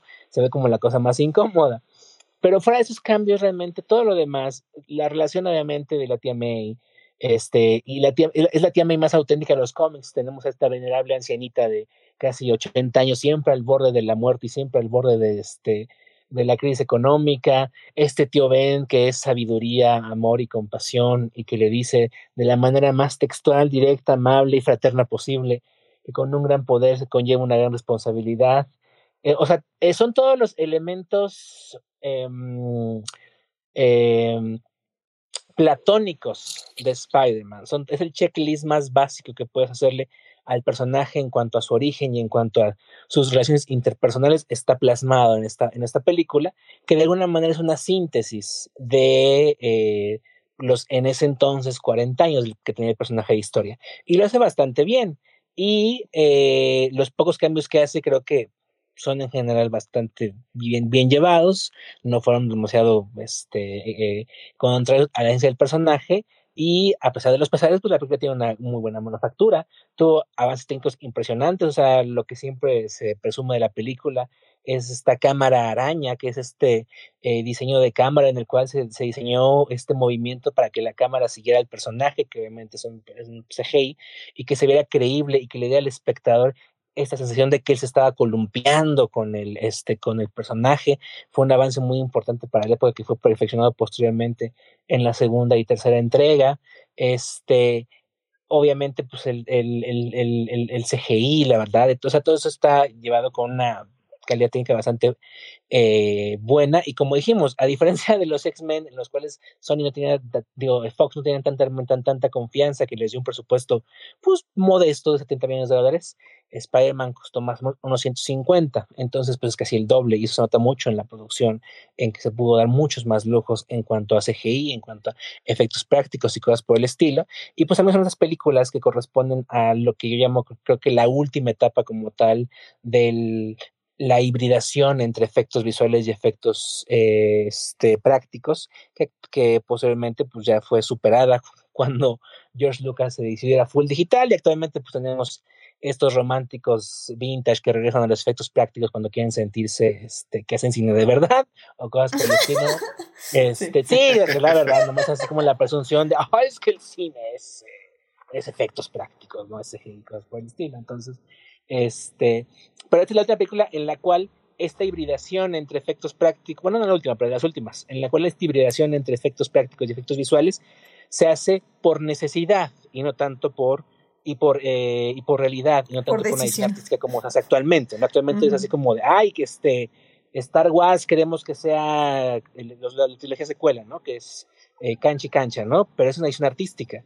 En el 2002 no era una edición artística, era simplemente las condiciones que tenía la producción, a final de cuentas, en las que unas cosas tenían que resolver por efectos prácticos porque era más viable, más barato y más efectivo, y otras se llevaban a cabo por este, por eh, CGI porque era más viable, más barato y más efectivo. Y es muy divertido verlo porque si ustedes ven la película en CGI, y ya con eso cierro para no extenderme más, sí se le, es, es, es bonito y al mismo tiempo es tierno ver cómo se le ven las costuras a muchas cosas. Y con ver las costuras me refiero a que, pues obviamente ya cuando la ves ahorita en CGI, 4K, Ultra HD y todo lo que quieran, pues el CGI se ve cuando se, ahí se ve cuando el monito araña, pues básicamente una bolita de CGI que está moviendo, ¿no? O al revés, cuando se ve básicamente, este, pues como, digo, no se ven los cables, pero pues se ve como el movimiento que hace Peter o como el movimiento que hace el Duende Verde cuando están planeando, pues hay unos cables ahí que lo están moviendo, ¿no? Hay cosas por el estilo, este, y, y con cosas que no tendrían que verse, ¿no? Como cuando eh, reacciona a una explosión o lo jalan o lo avientan, este, y, y, y, se ve como hay algo que no se ve totalmente, pero se siente como que lo mueve, por así decirlo, y es muy lindo ver cómo eh, esos efectos a lo mejor no han envejecido con toda la gracia del mundo, porque se notan y se sienten, pero al mismo tiempo permiten apreciar como la, la belleza y la, el cariño con el que se hicieron.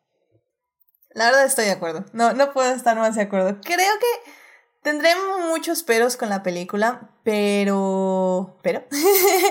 eh, creo que estoy de acuerdo con lo que tú dices. Sí. Sí me gusta ver este tipo de cine que.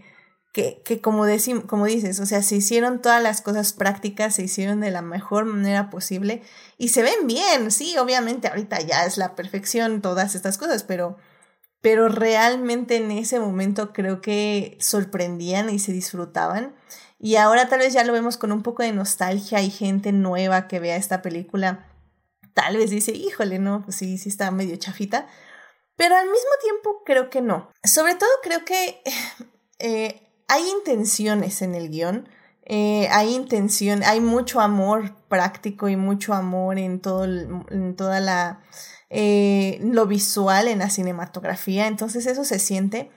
Hay en una entrevista que estaba viendo el día de hoy, se hablaba mucho, por ejemplo, de este paralelo emocional que querían que el padre este, de Harry, ¿cómo es? Osborne, ¿cómo se llama? Eh, no, ¿cómo se llama? Norman es, Norman, Norman, Norman es su papá. Sí, Harry, Harry es el hijo. que Norman Osborn básicamente sustituyera al, al tío Ben como el padre de, de Peter y un poco querían que funcionara así durante la película, o al menos de que se notara mucho que Norman prefería a Peter como hijo y que Peter podía tomar uno o dos consejos de él.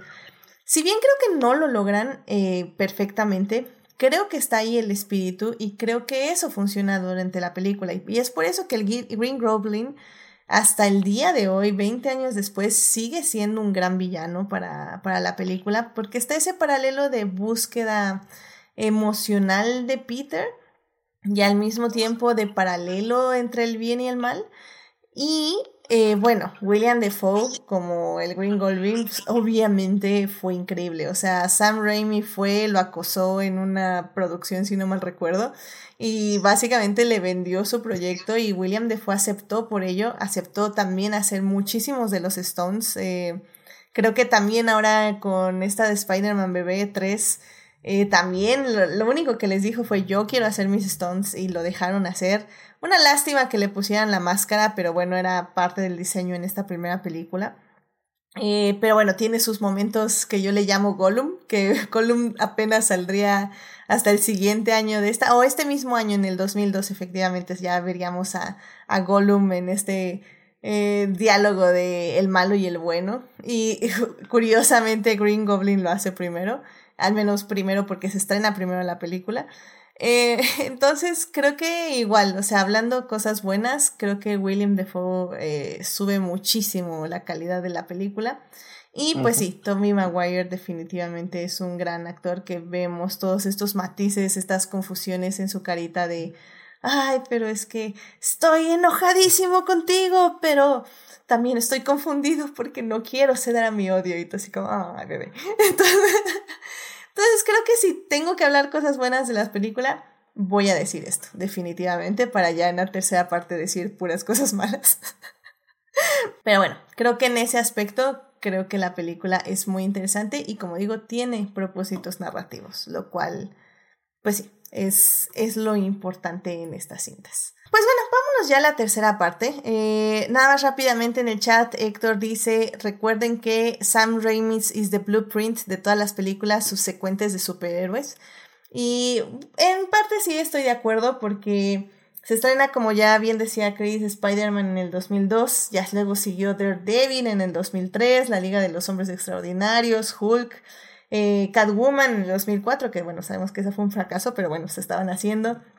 Eh, Guillermo del Toro sacó su Hellboy, Los Cuatro Fantásticos llegaron en el 2005, eh, Ghost Rider y pues ya, Iron Man llega en el 2008 y pues ya, de ahí empiezan todos los reboots de, bueno, en esa época también estuvo Blade 2, X-Men 2, y luego ya llegó Spider-Man 2, Blade Trinity, Electra, bla, bla, bla, bla, Básicamente todas las secuelas que ya terminaron en el 2008, donde ya empezaría la época Marvel. Así que me parece también como muy interesante porque sí, sí creo sinceramente que si X-Men y Spider-Man no hubieran tenido éxito, no existirían las películas de superhéroes en el día de hoy. Así que bueno, pues vámonos rápidamente a la parte 3 para eh, seguir hablando de Spider-Man.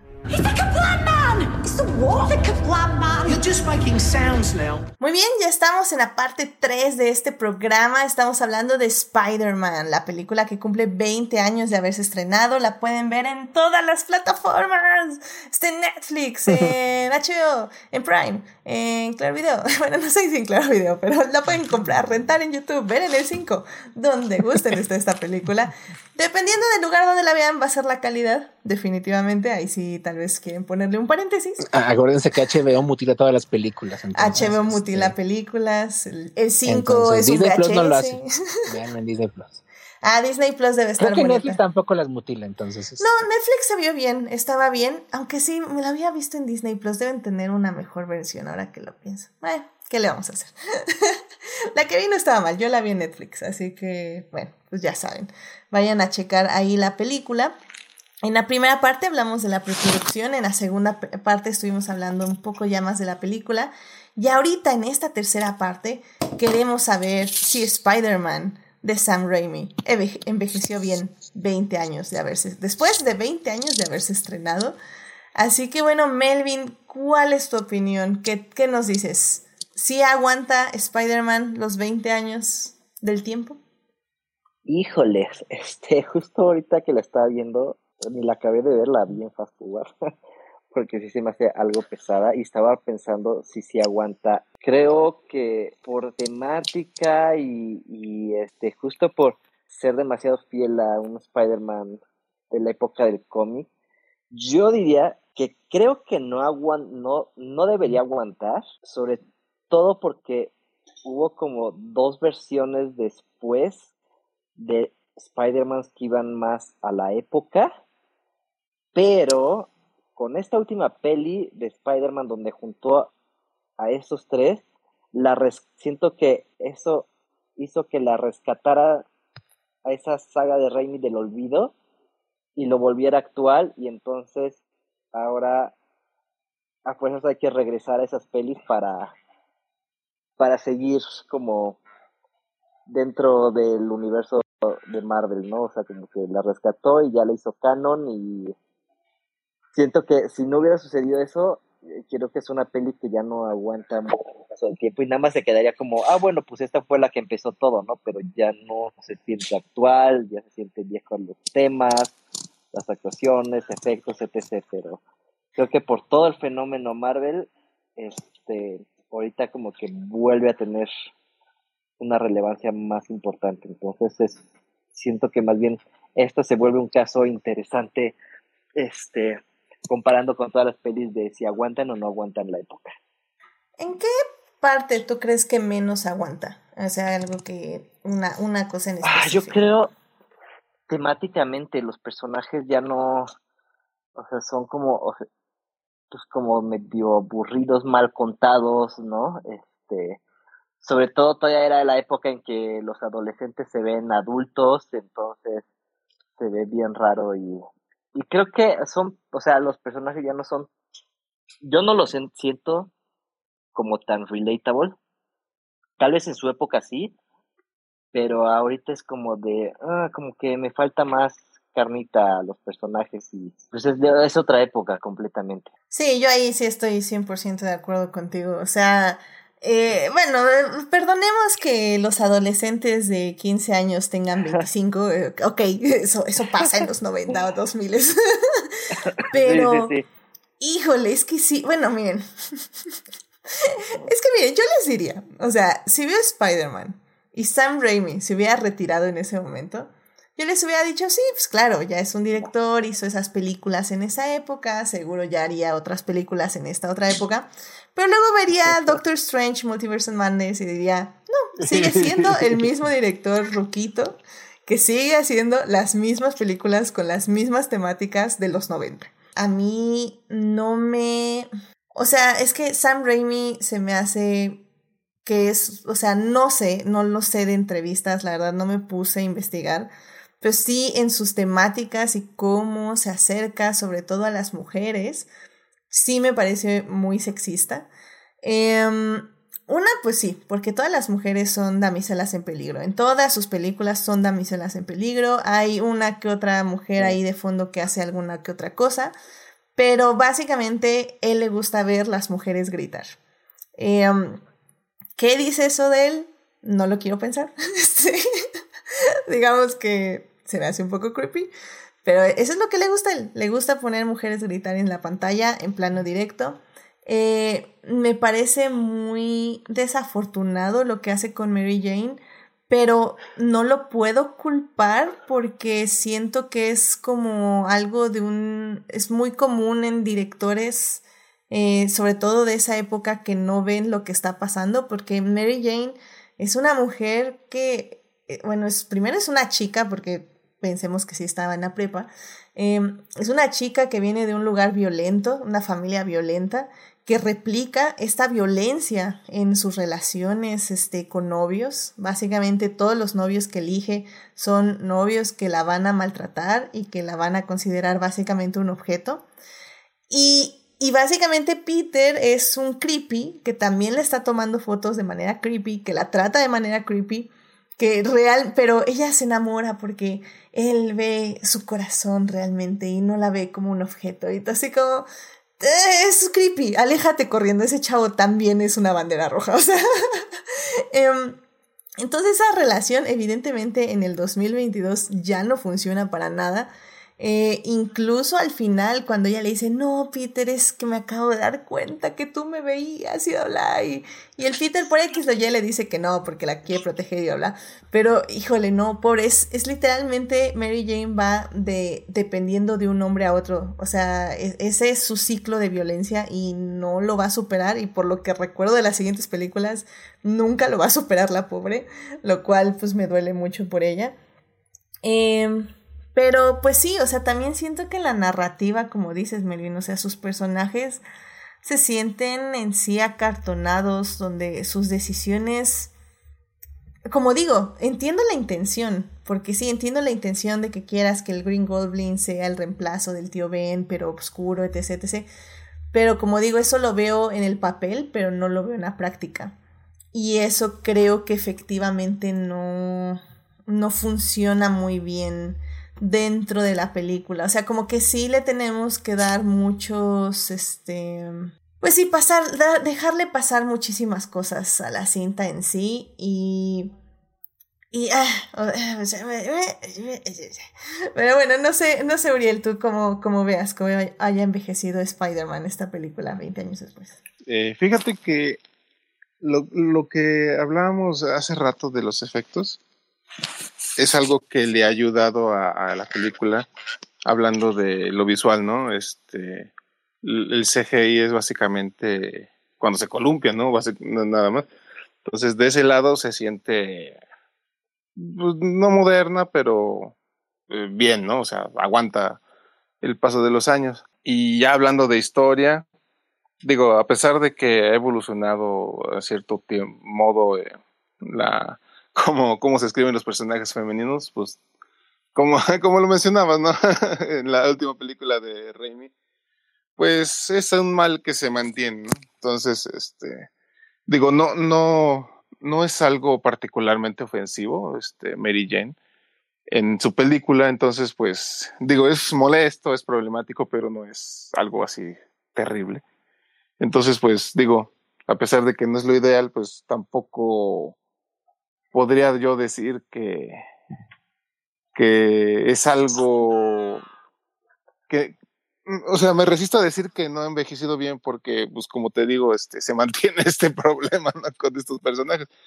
Entonces, pues, eh, digamos, ya se puede ver con otros ojos y se puede criticar como lo estamos haciendo, pero eh, debido a eso, pues como que se mantiene muy actual, ¿no?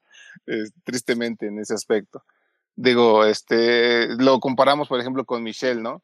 Y pues Michelle es fantástica, ¿no? Es, diez veces lo que es esta Mary Jane. Y, y pues, bueno, pues digamos que yo siento que en general, pues ha aguantado el paso del tiempo. de hecho, ahora, ahorita que estabas diciendo, se me, me acordé de un dato curioso, no tan curioso. De hecho, creo que en el, en el guion de Cameron, si no mal recuerdo, estaba Gwen Stacy, no estaba Mary Jane. creo, ¿eh? Ahí no me super, no me super crean, pero más o menos creo que fue así. Y bueno, pero lo que sí sé es que eligieron a Mary Jane porque decían que Gwen Stacy era muy, más bien no tenía los problemas necesarios para que al final se enamorara de Peter Parker. Literalmente así lo dijeron. Y yo así como... Ah". Los problemas. sí, o sea que realmente la razón por la que Raimi quería a Mary Jane era porque sabía que Mary Jane venía de un lugar tan oscuro y tan, pues sí, de un lugar donde la maltrataban, que se le hacía muy lógico que Peter la fuera a sacar de ese lugar y la rescatara. O sea, para él sí es 100% el síndrome de damisela en peligro. Y Gwen Stacy no cumplía con esos requisitos que él quería de, de la pareja de Peter Parker. Por Sácate las babuchas. Sí, no, no, es, es cuando son de esos detalles que digo, ay, Y luego le das al mejor personaje actual del MCU y lo destruye. Al mejor personaje femenino, evidentemente. Eh, y es una de las razones por la que odio, bueno, no odio, pero no me gustó Doctor Strange, porque sí, o sea, literalmente Sam Raimi solo ve víctimas y villanos en las mujeres, no ve mujeres en sus personajes. Pero, pero ¿eh? Y fíjate que, eh, digo, fueron tres películas, ¿no? Es, este, las de Sam Raimi con Spider-Man. Y este, al, y no, no parece que haya habido evolución en, en, en, en ese punto de vista, ¿no?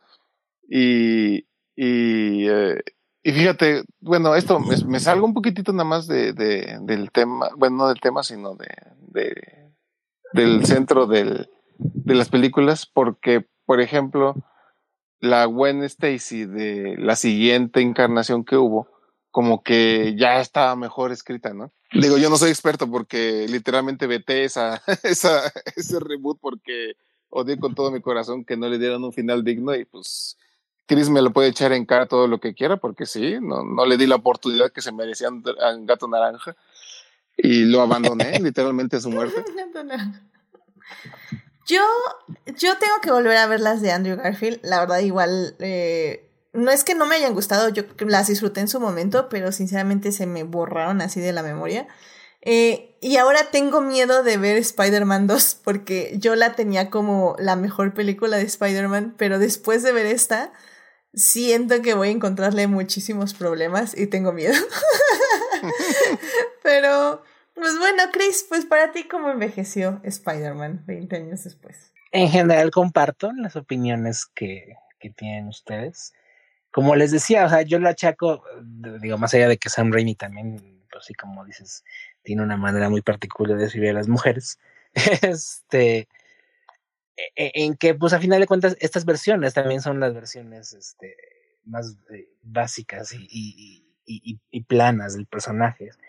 Y en ese tiempo, pues Mary Jane fungió muchas veces como, como damisela en, en peligro, y es básicamente lo que cumple en esa película. Entonces, eh, sí es como eh, Mary Jane es uno de los puntos flojos de, de, de, la, película, porque a final de cuentas no es un personaje que pueda explorarse de manera, pues con una visión más moderna, que incluso yo creo que ya existía en el 2002 a, a, a la que desempeña en la película, ¿no? Eh, en esa parte, es como que... Y, y, a lo mejor es un poco triste porque yo creo que Kirsten, eh, Kirsten Dunst sí lo hubiera podido hacer muy bien, más allá de estar gritando todas la, la, las partes que le tocaba gritar. Ahí estaba diciendo Kristen Stewart, ¿verdad? Sí, le estuviste diciendo Kristen Stewart. Perdóname, Kristen Dunst, es cierto. Ahorita que dijiste Kristen Dunst dije, ok, creo que me equivoqué de Kristen. y hace rato, te iba, hace rato lo escuché, fue así como de, no, mejor no le digo. Pero... no, sí, dime. Sí, no, Kristen Dunst, este, perdóname, Kristen y, y, y, creo que afortunadamente en ese aspecto del tratamiento de los personajes femeninos, las subsecuentes películas, no trilogías, o bueno, sagas han logrado mejorarlo. O sea, Gwen Stacy, Emita Stone es un salto cuántico en, en términos de, de personaje femenino, a final de cuentas, con todo y que tenga un final trágico pero está mucho mejor escrita y mucho mejor manejada. Y bueno, obviamente ya Zendaya es reina diosa adorada idolatrada de la vida del amor, porque pues es todo lo que, todo lo que podríamos pedirle a, eh, eh, como base, por lo menos, a un personaje femenino en la saga de Spider-Man, ¿no? Entonces, en esa parte sí se queda corta. Este, sin embargo, en, en la parte de mente de efectos visuales, pues ya lo dije, como decías tú, yo creo que si unos ojos frescos y jóvenes ven la película, pues a lo mejor sí van a decir que ya no se ve tan bien como nosotros que la vemos con cierta nostalgia, eso también es cierto a final de cuentas, pero pues, en este gran eh, tapes, tapete de la, de la narrativa de superhéroes, yo creo que es innegable la influencia que tuvo, como lo decía hace rato Héctor, y es innegable eh, la relevancia que tuvo, así como la tuvo en su momento el Superman de, de Christopher Reeve del 77. O sea, yo vi apenas, o sea, yo no había visto nunca Superman, he de confesarlo. Eh, yo pecador confieso mi pecado. Este, yo la vi yo creo que hace apenas hace dos, tres años, yo creo por primera vez. Y sí, o sea, hay un montón de cosas en lenguaje, hay un montón de cosas en efectos visuales, en narrativa, en ritmo y cosas por el estilo, que pues ya no encajan con el, el, el, taste que tenemos en la actualidad, ¿no? Pero es innegable que la película funcione, que la película se aprecie, que la película eh, está bien hecha, porque a final de cuentas eh, fue hecha mm, tanto por Christopher Reeve como por todo el, el, el equipo de producción, por Richard Donner y, su equipo, de una manera brillante, básicamente, de una manera que a pesar de los pesares y a pesar de que no todo envejece o no todo es palatable para las audiencias actuales, sí logra conectar en los puntos importantes. Y en ese aspecto creo que así como Superman de, de, de Richard Donner conecta en el punto de, de mostrarte que la nobleza irrestricta y el amor por la verdad y la justicia son los valores que deben guiar siempre a Superman. Eh, el amor irrestricto por sus seres queridos y, ese culpígeno y probablemente un poco, poco sano emocional, pero al final de cuentas noble sentimiento de sacrificio, de ayuda y de entrega hacia los demás que guía a Spider-Man como héroe mítico, como mitología superheroica, está ahí presente. Y, y, creo que de las tres películas, de las tres, de las tres arañas, es la que mejor encarna en el origen el, eh, un gran poder conlleva una gran responsabilidad. Porque al final de cuentas, ay, Dios bendiga a Andrew Garfield, lo adoro, lo amo y es el hombre más hermoso de la Tierra si quieren verlo. Pero su Spider-Man tiene demasiados problemas de conceptualización como concepto arácnido y lo que hicieron con sus padres y con su tío es demasiado para cualquier persona que no quiera tener jaqueca de estar ahí. Y su, tío Ben, pues no es tan entrañable, básicamente. Y eh, la, la tía Ben, la tía May para Bebé Araña, es un arco completamente mucho más largo y que está inserto en una narrativa mucho más compleja como es el MCU. Entonces, eh, funciona en niveles muy distintos. El, el, gran poder conlleva una gran responsabilidad. Entonces, como elección moral de fábula, que es al final de cuentas lo que tiene que vivir Peter en esta, en esta moraleja, creo que el, el, el, momento Spider-Man, un gran poder conlleva una responsabilidad y como Peter aprende la resonancia de, este, de esta frase que se vuelve suetos, patos y gatos, yo creo que funciona de maravilla en esta película y por tanto hace que la película sobreviva con, a pesar de los pesares y a pesar de sus defectos, eh, el paso del tiempo y que sea válido seguirse viéndola. Y digo más allá, yo creo que, si a fin de cuentas, si la ve un niño, por lo menos se entretendrá con, los, con el don de verde siendo duendeadas verdes y gritando ña, ña, ña, ña, ña y golpes sí, y peleas. ¿no? Es, es, un villano muy de cómics, vamos a decirlo así. Un villano muy. Bueno, no de cómics, perdón, de ñaca ñaca, vamos a decirlo. Sí, de caricatura si quieres verlo. Ándale, o sea, ok, ok, de caricatura. O sea, simplemente así como toda esta. las risas que se avientan. O sea, sí, sí tiene un trasfondo muy padre. Al final de cuentas, sí. esta onda del lo que, que, decías tú, ¿no? Estando del dualismo este esquizofrénico a la Gollum de bipolaridad. Es muy padre, es muy rico. William Dafoe hace muy pan. Pero en las partes en las que es nomás duende, que se anda deslizando, aventando sus, este, sus, sus calabazas y cosas por el estilo, el hombre se divirtió. Sí, y el hombre se la, se la pasó, pasó muy bien. Porque estaba haciendo un personaje de caricatura, que es más o menos como lo que siempre dice, dice Jack Nicholson cuando, cuando interpretó a, a, a, a Guasón en, en uh -huh. Batman de Burton él se divirtió y se dejó, se dejó, llevar, porque a los niños lo que más les gusta es que los asustes, ¿no? Básicamente, y que los hagas este, sentir este, ñañaras. Entonces, y creo que William dejó también ese aspecto, lo hace muy, muy bien, y se divirtió mucho. Entonces, da, ese es, es, la, es, es, es, creo que el, un piano que es muy rico, porque al final de uh -huh. cuentas, sí, eh, si tú regresas después a, a, a, al Doctor Octopus, es un villano trágico y un villano que merece redención como lo vimos obviamente en, también en No Way Home. Y, y, el Duende Verde no, el Duende Verde sí es este maldad y, y, villanía pura, porque al final de cuentas ahí ya no hay redención, ahí ya no hay ni siquiera amor o interés por su propio hijo, entonces es un villano que funciona de una manera mucho más clásica, mucho más lineal y por tanto es, eh, tiene un tratamiento que también resulta bastante rico e interesante por la manera en la que William Defoe lo ejecuta. Sí, completamente de acuerdo. Digo, independientemente de que no quiero volver a ver una película de Sam Raimi en mi vida. Eh, aparte de Spider-Man 2, que la quiero volver a ver. Pero bueno, ninguna nueva al menos. Eh, sí, creo que hay cosas que rescatar y estoy de acuerdo. Sí, sí me dio más contras que pros volverla a ver en esta ocasión. Pero sí creo que hay muchas cosas que rescatar, hay muchas cosas que se pueden este, disfrutar. Eh, creo que también eh, James Franco, que si no sé, si no sé si tengo que decir que es un presunto algo, porque James Franco también creo que tiene luego ahí problemas. Este, pero bueno, el, el más reciente cubano latinoamericano, James Franco, que va a interpretar a Fidel Castro, por si no sabían. ¿Por qué? Porque no hay actores cubanos, evidentemente, que se parezcan a este, a Fidel Castro, Pedro Pascal. Entonces, bueno, el punto es que eh, lo hace muy bien. Creo que su mirada ahora sí de hijo, este, que busca el amor y la aprobación de papá, pero que este le escupe cada vez que va así un abrazo. Y literalmente cuando lo abraces porque está planeando la muerte de alguien más. O sea, funciona muy bien. Esa relación tóxica está muy increíble. Y está muy bien planteado para lo que va a ser su desarrollo más futuro en las siguientes películas. Entonces creo que funciona muy bien, o sea, en ese aspecto. Creo que si no nos clavamos muchísimo en el desarrollo de personajes y vemos justo eso, como todas las cosas como más superficiales, un poquito más relajadas, como con palomitas y así, Creo que es una película que aún se puede disfrutar, que aún puede gustar con las excepciones de los personajes femeninos y una que otra broma y homofóbica por ahí. Pero, pero bueno. Ah, sí. No, sí, es cierto. Sí, sí, sí. Que la tuvieron que eliminar después porque pues, ya no era apropiada para esos tiempos. ¿La eliminaron? bueno la Según yo sí la vi. Netflix sí está, sí la tiene.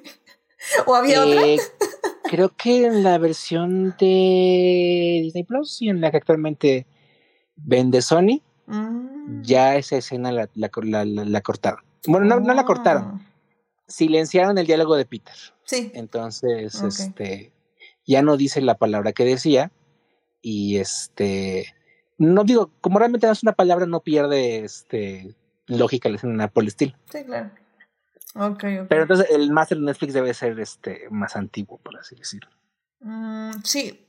Mm, bueno, o chance, ¿sabes qué? Tal vez sí la vi censurada, pero aún así se ve que es una, una, este, bueno, no es, es un insulto homofóbico, entonces, pero tal vez ya no está Sí. tan fuerte, tal vez ahora ya tiene En la lucha, ¿no? Ajá, en la lucha, ajá. Sí, nada, o sea, en la versión de Netflix nada le dice como, ¿quién te hizo ese traje? ¿Tu esposo? O algo así, le dice.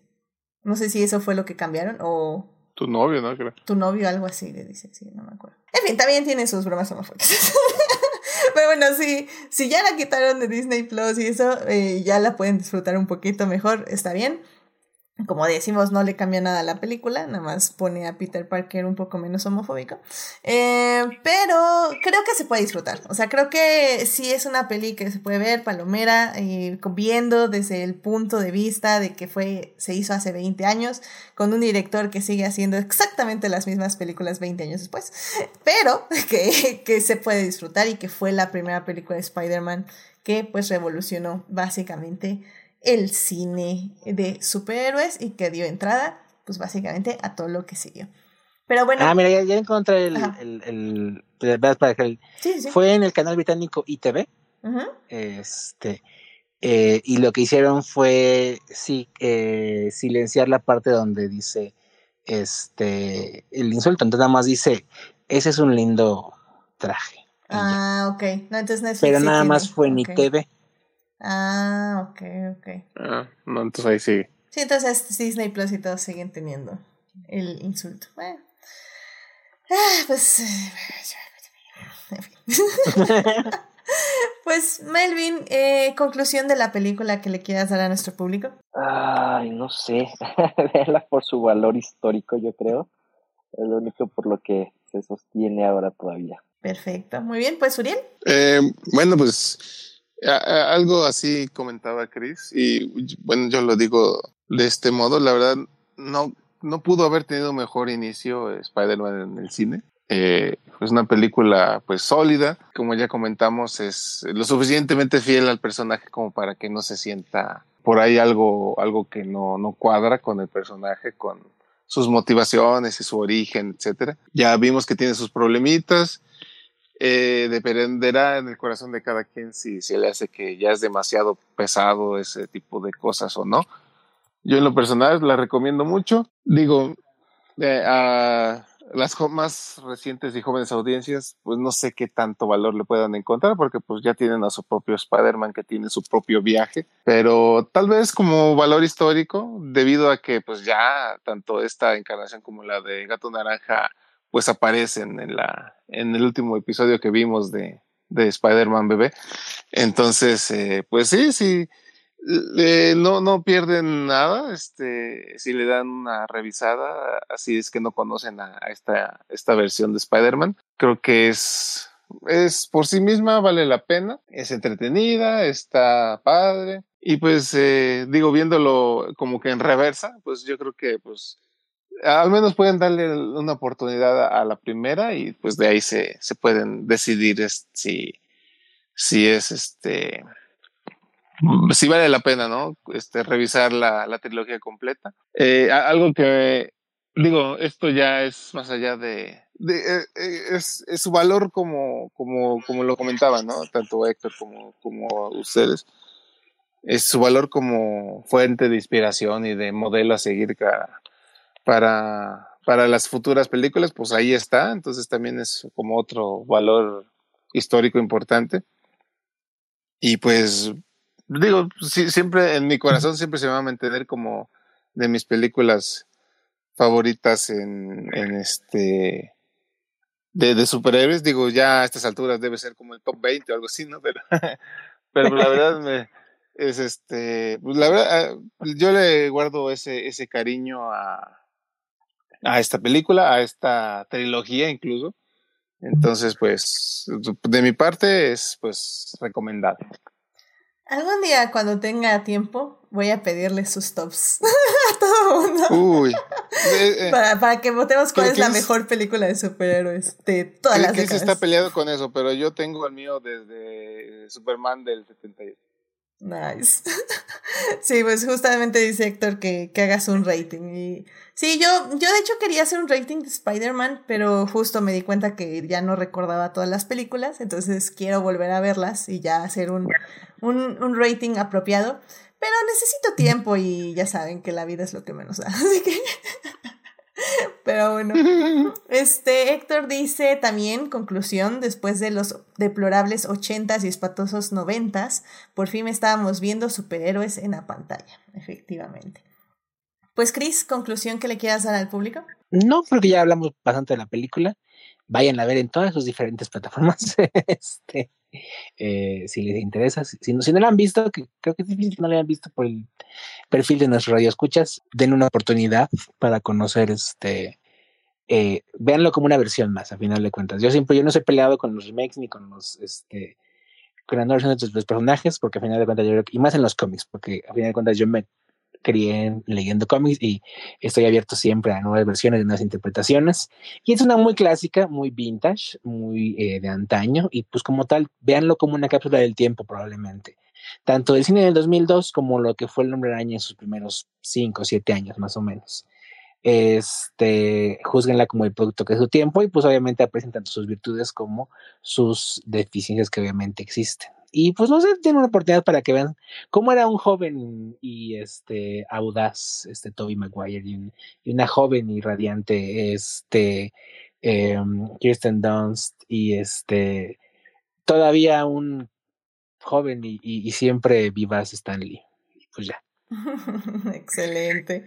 Muy bien, pues ya saben, Spider-Man y sus 20 años que cumplió hace unos meses, en mayo, eh, pues está disponible, como ya decía Chris, en todas las plataformas, así que vayan, véanla y pues nos hacemos un maratón hasta la 3, hay que volver a verla, pues ¿por qué no? Para reírnos un rato, ¿por qué no?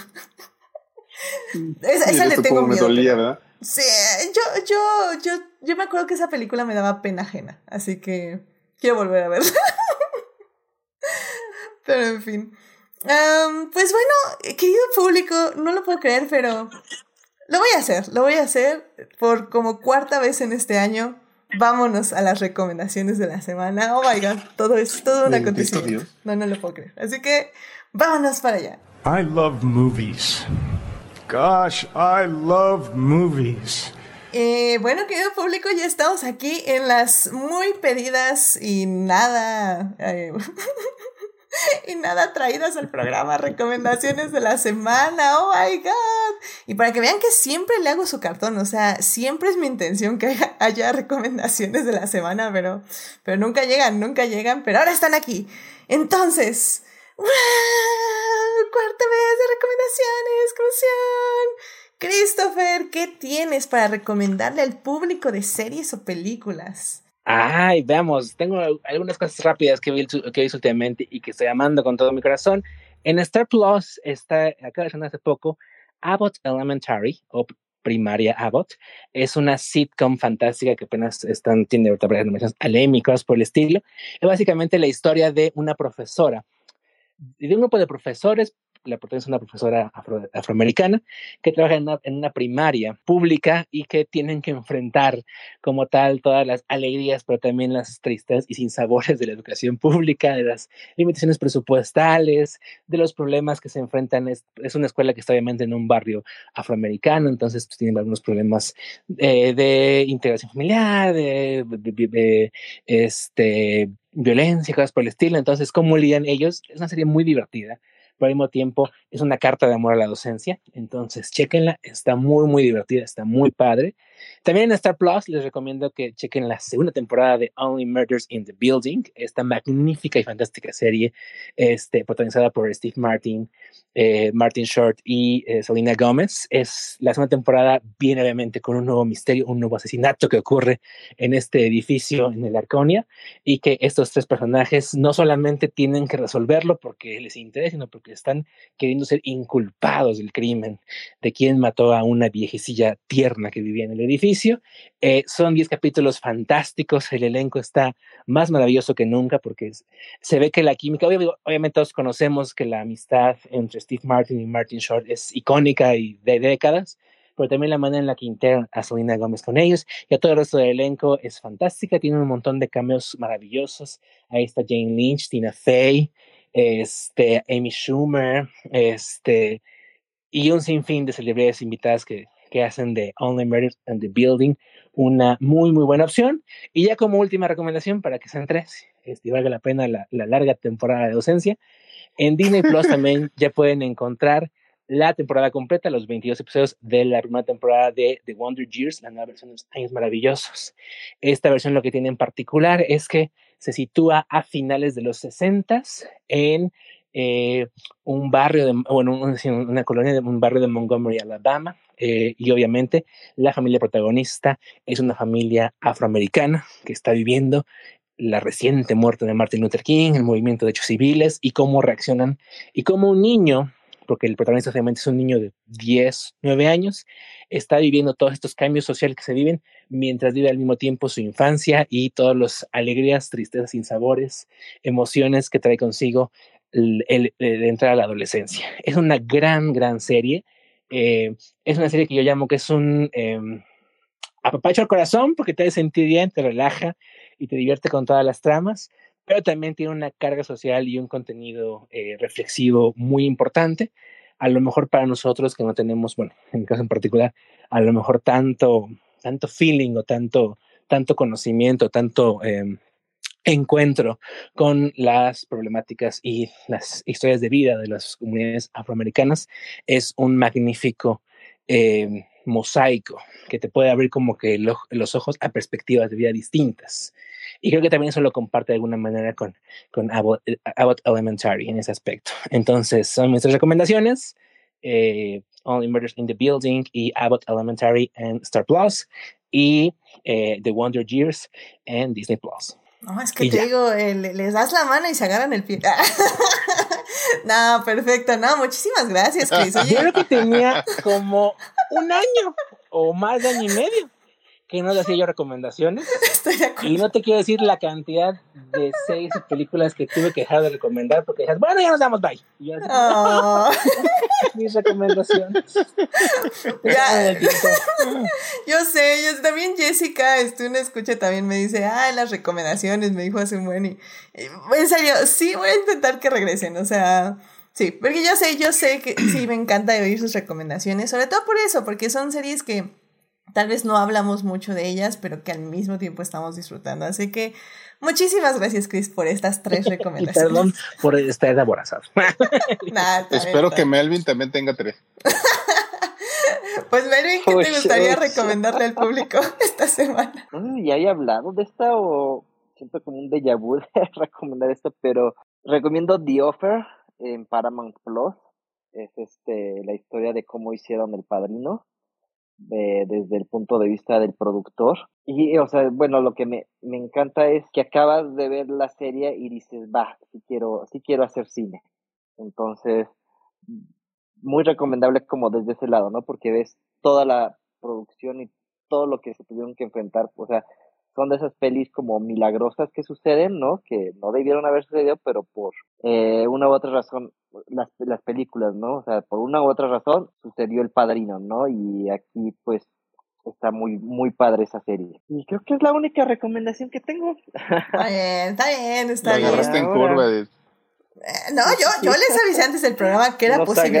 Pero, pero en su defensa le digo eso a todos les invitados todos los programas. Así que, A mí no me dijo. pero mira, te doy, te doy tres segundos más porque sí, acuérdense que... eh, entonces ya acabó, ¿verdad? The Offer. ¿Ya están todos los episodios? Sí, ya Ah, acabó, perfecto. ya está todo arriba. Ajá, tendrá como uno o dos meses que acabó todo. Ah, ok. Entonces lo pueden echar así de maratón, este, te deja picado. Entonces una un día, dedíquenle un día y, y es, es una de esas bonitas cartas al cine, ¿no? O sea, tal vez la factura no es la mejor, pero como que sí, está muy bonita. Perfecto, perfecto. Pues de hecho, acuérdense que también tenemos nuestro podcast del padrino, este, que pueden ir a escuchar, así que pues, ya saben, aquí un poco de hate al padrino. pero, pero podemos checar The Offer, ¿por qué no? Definitivamente. Este, ya Ah, también. Sí, sí, sí, exacto, olviden la peli, ¿no? Ah, sí, o sea, es, es un producto ¿Cómo lo aparte. hicieron alrededor? Ah, muy bien. Ajá, sí. ¿Cómo- ¿Cómo lo hicieron? Perfecto, muy bien, muy bien. Y bueno, pues justamente Héctor rápidamente en el chat este, está diciendo que gracias a las recomendaciones vio Ted Lasso y que, que sí llevo años sin decir que prepare recomendaciones. Bueno, pues que... Pero sí, Ted Lasso. Sí, ya. eh, Prometo que intentaré más fuertemente que re- regresen las recomendaciones. Pero bueno, Uriel, ¿qué te gustaría recomendarle al público esta semana? Pues mira, se me hace que te vamos a espantar el- tus buenos ánimos de, de incluir las recomendaciones porque te voy a agarrar el otro pie. Ok, adelante, adelante. Voy a, voy a eh, recomendar mangas, o sea, cómic japonés, que he, he seguido en estas últimas semanas, meses. El primero es uno que está pues muy de moda, aunque no tanto porque pues todavía no hay versión animada, pero cuando lo sea, uff. Se llama Kaiju Number 8 o Monster Number 8, depende del tipo de traducción que, que se elija. Básicamente la historia, vivimos en un mundo tipo eh, Godzilla, ¿no? Tipo, eh, eh, ¿cómo se llama este de, de Guillermo del Toro? Titanes de acero, algo así.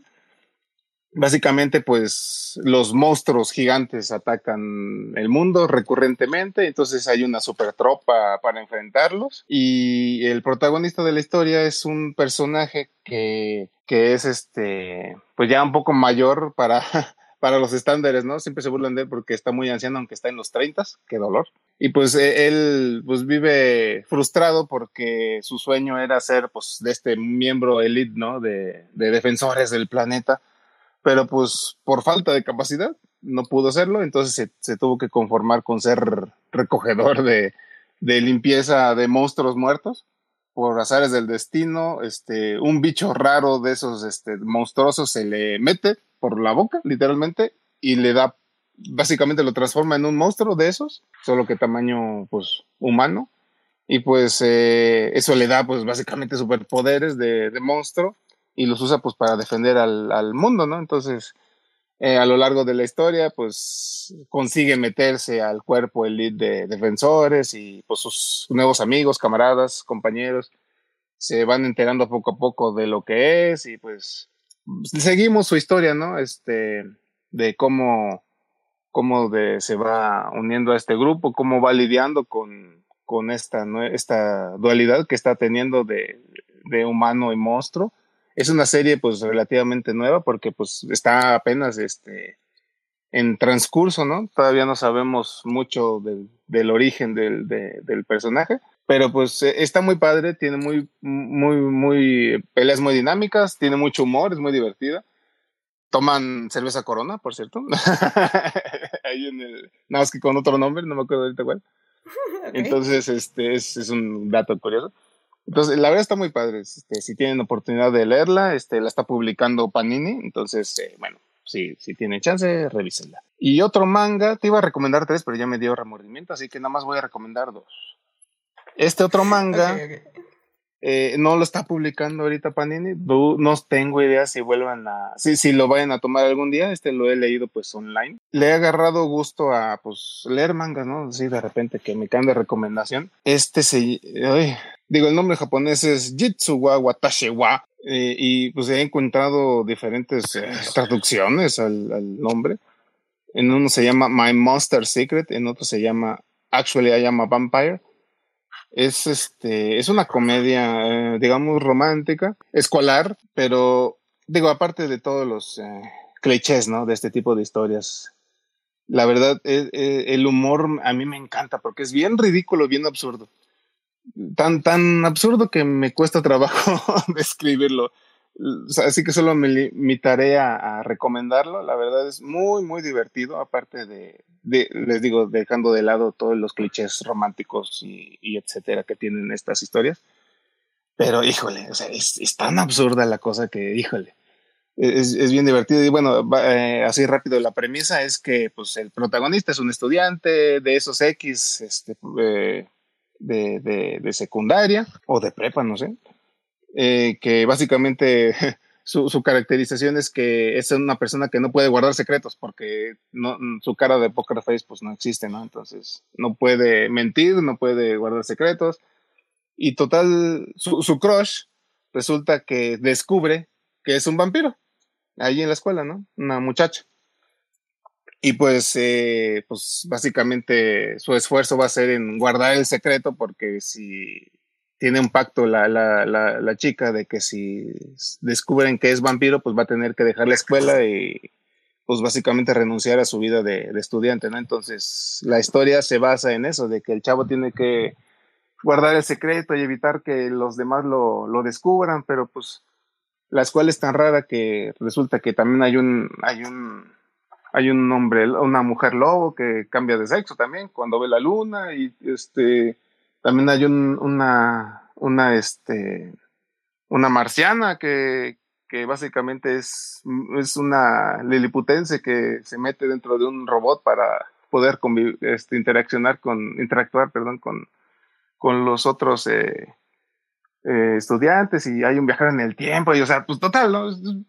Es pura ridiculez, ¿no? La directora de la escuela es un demonio y hay un ángel por ahí, o sea, es una un concepto absurdamente ridículo, pero el humor es, híjole, o sea, yo, yo en serio me la paso carcajeando cuando leo los tomos y este, ese creo que ya acabó el manga, es, es pues ya tiene su tiempo que se publicó, entonces yo estoy atrasado, lo voy leyendo cada vez que puedo y pues ustedes si tienen chance también, pues denle una ojeada, la verdad está muy divertido. Perfecto, muy bien. Pues entonces es Kaiju Number 8 y bueno, que eh, tenemos el nombre en japonés, pero dices que también lo has encontrado como Actually I Am a Vampire, ¿correcto? Este, otro sí. Ok, son dos mangas y luego ahí pásame el nombre en japonés para también ponerlo y que también puedan buscarlo. Ya está. Bueno, pues muchísimas gracias y rápidamente, querido público, yo les digo que tienen que ir a ver ahora mismo esta serie que nos recomendó Joyce en su Salvando lo que amamos hace algunos programas, que se llama A League of Their Own, que está en este Prime Video. Wow, o sea, amé, amé, amé, o sea, todos los episodios sonriendo de oreja a oreja, en el último, así Así como estoy llorando por el béisbol, no lo puedo creer. Realmente es una serie muy bien hecha, muy bien escrita, con personajes realmente enternecedores. Es un... Eh, sí es sobre amistad, sí es sobre amor y sí es sobre, sobre sororidad, sobre todo, pero también es una serie acerca de cómo nos tenemos que conocer a nosotros mismos pero sobre todo aprender a querernos como somos. Y, y, y, pues sí, está ligeramente basada en la película del mismo nombre eh, sobre unas mujeres, más bien sobre que en la guerra, en una de las guerras mundiales, si no mal recuerdo, es la Segunda Guerra Mundial, sí, es la Segunda Guerra Mundial, Eh, básicamente, como todos los hombres estadounidenses están yendo a la guerra, las mujeres son eh, reclutadas para ser el entretenimiento de América, es decir, jugar béisbol. Y pues como estas mujeres realmente su sueño sí es jugar béisbol y se sienten pues que ahora que tienen esta única oportunidad porque saben que solo puede ser esta temporada, irónicamente también un poco hablando de la serie, que pues si se acaba la guerra mañana los hombres regresan y pues a ellas las van a volver a regresar a la casa y no van a tener otra oportunidad de jugar el béisbol. En paralelo tenemos también la historia de una mujer negra afroamericana que también quiere jugar béisbol, pero evidentemente pues está todo todavía lo de la segregación. También vemos cómo a todas las este, hombres afroamericanos eh, empiezan a ser reclutados para la guerra porque evidentemente al inicio no los querían como soldados y ya que pues, todos los hombres blancos empezaron a morir, pues ya empezaron a reclutar a, los hombres negros y pues creo que también es una serie que habla sobre cómo podemos tener los mismos sueños, pero en una, una sociedad segregada hay privilegios, o sea, a pesar de que tengan discriminación, en este caso hacia las mujeres en general, las mujeres afroamericanas tienen que tomar pasos aún más difíciles para poder lograr sus sueños. Y, y esta serie lo hace muy bien. Eh, la serie, como digo, es divertida, es enternecedora, es romántica, es, es increíble, o sea, es 100% se las recomiendo, vayan a ver a Prime Video, a League of Their Own. Y les voy diciendo que no importa si yo y si yo solo estamos en el próximo programa, porque sí, va a haber programa de A League of Their Own. Y no, no va a ser mini adicta porque no puedo hablar de esta serie en menos de media hora. Entonces va a ser programa completo. Sí, sí, ah, y si nada somos Joyce y yo, so be it. Pero bueno, pues vayan a ver y escuchen el próximo programa, que yo espero que sea la próxima semana. Depende un poco de Joyce, porque como digo, nada más vamos a hacer Joyce y yo. Pero, eh, pero sí va a ver. Entonces, vayan a ver, disfrútenla, se pasa muy rápido. Yo me la hubiera visto en maratón, pero pues la vida no me daba. Entonces vi un episodio por día y los últimos dos el mismo día y créanme, la disfruté enormemente. Bueno, pues ya con eso llegamos al final de este programa. Muchísimas gracias por venir, Christopher, Melvin, Uriel, a venir, eh, gracias por venir a hablar de Spider-Man, de los 20 años de esta película y por participar en las recomendaciones de la semana, las, la cuarta vez en el año que hay. Les prometo, bueno, más bien escríbanme en Facebook, en Instagram o en Twitter si quieren que eh, regresen las recomendaciones y ya con más ganas, apuro a la gente para llegar. Pero pues dígame, también esto que el público hable, hable en público, extrañan las Nosotros somos público también, ¿no? Eh, sí, sí, sí, no, sí, tú, tú también ah, eres público, definitivamente. Así que díganme, díganme, invitades, públicos, si quieren que regresen las recomendaciones más seguido y en serio ya le meto más este pues no será más ahínco, ¿existe ahínco? ¿Es una palabra? Sí. bueno, a que regresen. No sé cómo se escribe, pero sí. Perfecto. bueno, eh, trataré fuertemente de que regresen las recomendaciones, pero en fin. Muchísimas gracias, Christopher, por venir al programa donde te puede encontrar nuestro público. Gracias, como siempre, por la invitación. Es un placer estar aquí y más pues a venir a lanzarte arañas de este amor hacia, hacia el hombre araña siempre. Este, ahí pueden eh, encontrar en Twitter como Cristo, at CristoBM y en Instagram como at CristoBM91. Y este, si gustan, pueden escuchar todo, eh, algunas veces, algunos jueves, en Crónicas del Multiverso. Este, la semana pasada hablaron, si mal no me acuerdo, de Mejor Hablen al Saúl. Este, no, fue de, de Sandman. Ah, de Garinero, exactamente. Hace 15 días fue de Mejor Hablar Saúl, sí, la semana pasada fue de Garinero. Y esta semana hablaremos de la Liga de Supermascotas y de Riverdale. Eh, entonces ahí estamos en YouTube como Crónicas del Multiverso este jueves a las 11 de la noche. Mi resumen anual de las de dos horas de qué ha pasado en Rivendell. Me, me gusta, me gusta. Con más locuras que nunca vas a ver. Entonces, este, prepárate, agárrate bien de la silla porque te van a volar los calcetines, básicamente. Sí, no, o sea, esa serie nunca la voy a ver porque narrada desde ustedes es suficiente, sinceramente. lo hacen muy bien, lo hacen muy bien. Perfecto, muchísimas gracias, Chris. Eh, Melvin, muchas gracias por venir. ¿Dónde te puede encontrar nuestro público? Gracias. En varias redes como MelpDJ. MelpDJ. Excelente, muchísimas gracias. Uriel, muchas gracias por venir. ¿Dónde te puede encontrar nuestro público? Gracias nuevamente por la invitación. Este también pueden encontrar en Crónicas del Multiverso, normalmente los jueves, aunque he andado medio intermitente, pero ahí, aunque sea en espíritu, trato de andar. Los martes, más que nada de oyente. Y eh, bueno, en Facebook, aquí sí, como Uriel Botello, me pueden encontrar. Agrego a quien sea, porque nada más me fijo a ver si tenemos amigos en común y ya. Entonces, este, seguramente aceptaré a casi cualquiera que quiera agregarme como su amigo virtual. En Twitter, eh, pues básicamente nada más lo uso para insultar al Necaxa, entonces no vale la pena. Y pues ahí estaremos también para darle mucho amor a la mejor película de superhéroes del año. Excelente, muy bien. Y pues ya saben, a mí me pueden encontrar en HT Idea, donde hablo de Our Flag Means Dead, Hannibal, que hoy cumplió siete años el último episodio, el episodio 13 de la tercera temporada de Wrath of the Lamb. Ay, algún día hablaremos de, Hannibal y de Hamilton. de Hannibal. Pero bueno, eh, ¿de qué? Means Dead, Hannibal, Reylo y de Lewis Hamilton, siete veces campeón del mundo, que ya regresaron las carreras. Este domingo fue bastante triste eh, y deprimente, pero esperemos que la próxima semana sea un poquito mejor.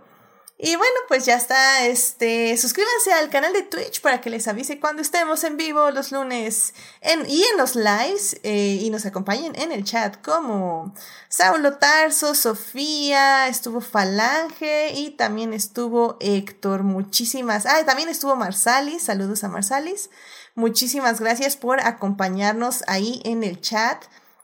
Eh, y los miércoles, ya saben, estaré en el chat de YouTube a las 9 de la mañana para volver a hablar de Spider-Man. Muchísimas gracias a quienes nos acompañaron la semana pasada, eh, que estuvo este Saulo. Eh, asimismo, muchísimas gracias de todo corazón a nuestros mecenas adicties, Fernando, Héctor y Simena, quienes nos apoyan junto con nuestros adictias Juan Pablo, Melvin y Saulo en el Patreon del programa. Vayan a Patreon, queridos escuchas, y chequen los beneficios que les damos por apoyar más activamente al programa. También muchas gracias a quienes nos oyen durante la semana en Curtis, Spotify, Google Podcast y en Apple Podcast. Este programa estará disponible ahí a partir del miércoles en la mañana. Saludos a Belén, a Dimelsa, Jessica, Joyce, Julián, Julio, Luis, Pamela, Sebastián, Taco del Chuga y Vane, que son parte del team diferidos. Si quieren más de Adicte Visual, estamos en Instagram y en Facebook, que también ya esperen nuevos videos, en un nuevo video al menos que estoy planeando para este fin de mes. Así que pues ahí estén al pendiente. Y bueno, este también les quiero decir que el día de mañana martes se va a publicar en Instagram el live que tuve con Melvin, donde hablamos de Prey, esta película que pueden ver en Star Plus y ahí les decimos por qué la tienen que ir a ver. Y yo creo que el miércoles o el jueves, más o menos, se va a estrenar en YouTube y en todas las demás redes. Así que bueno, pues están al pendiente para oír ese ¿eh? mini adictia número 21 sobre Prey. ¿Y por qué tienen que verla en Comanche? Ahí les decimos por qué. Está increíble.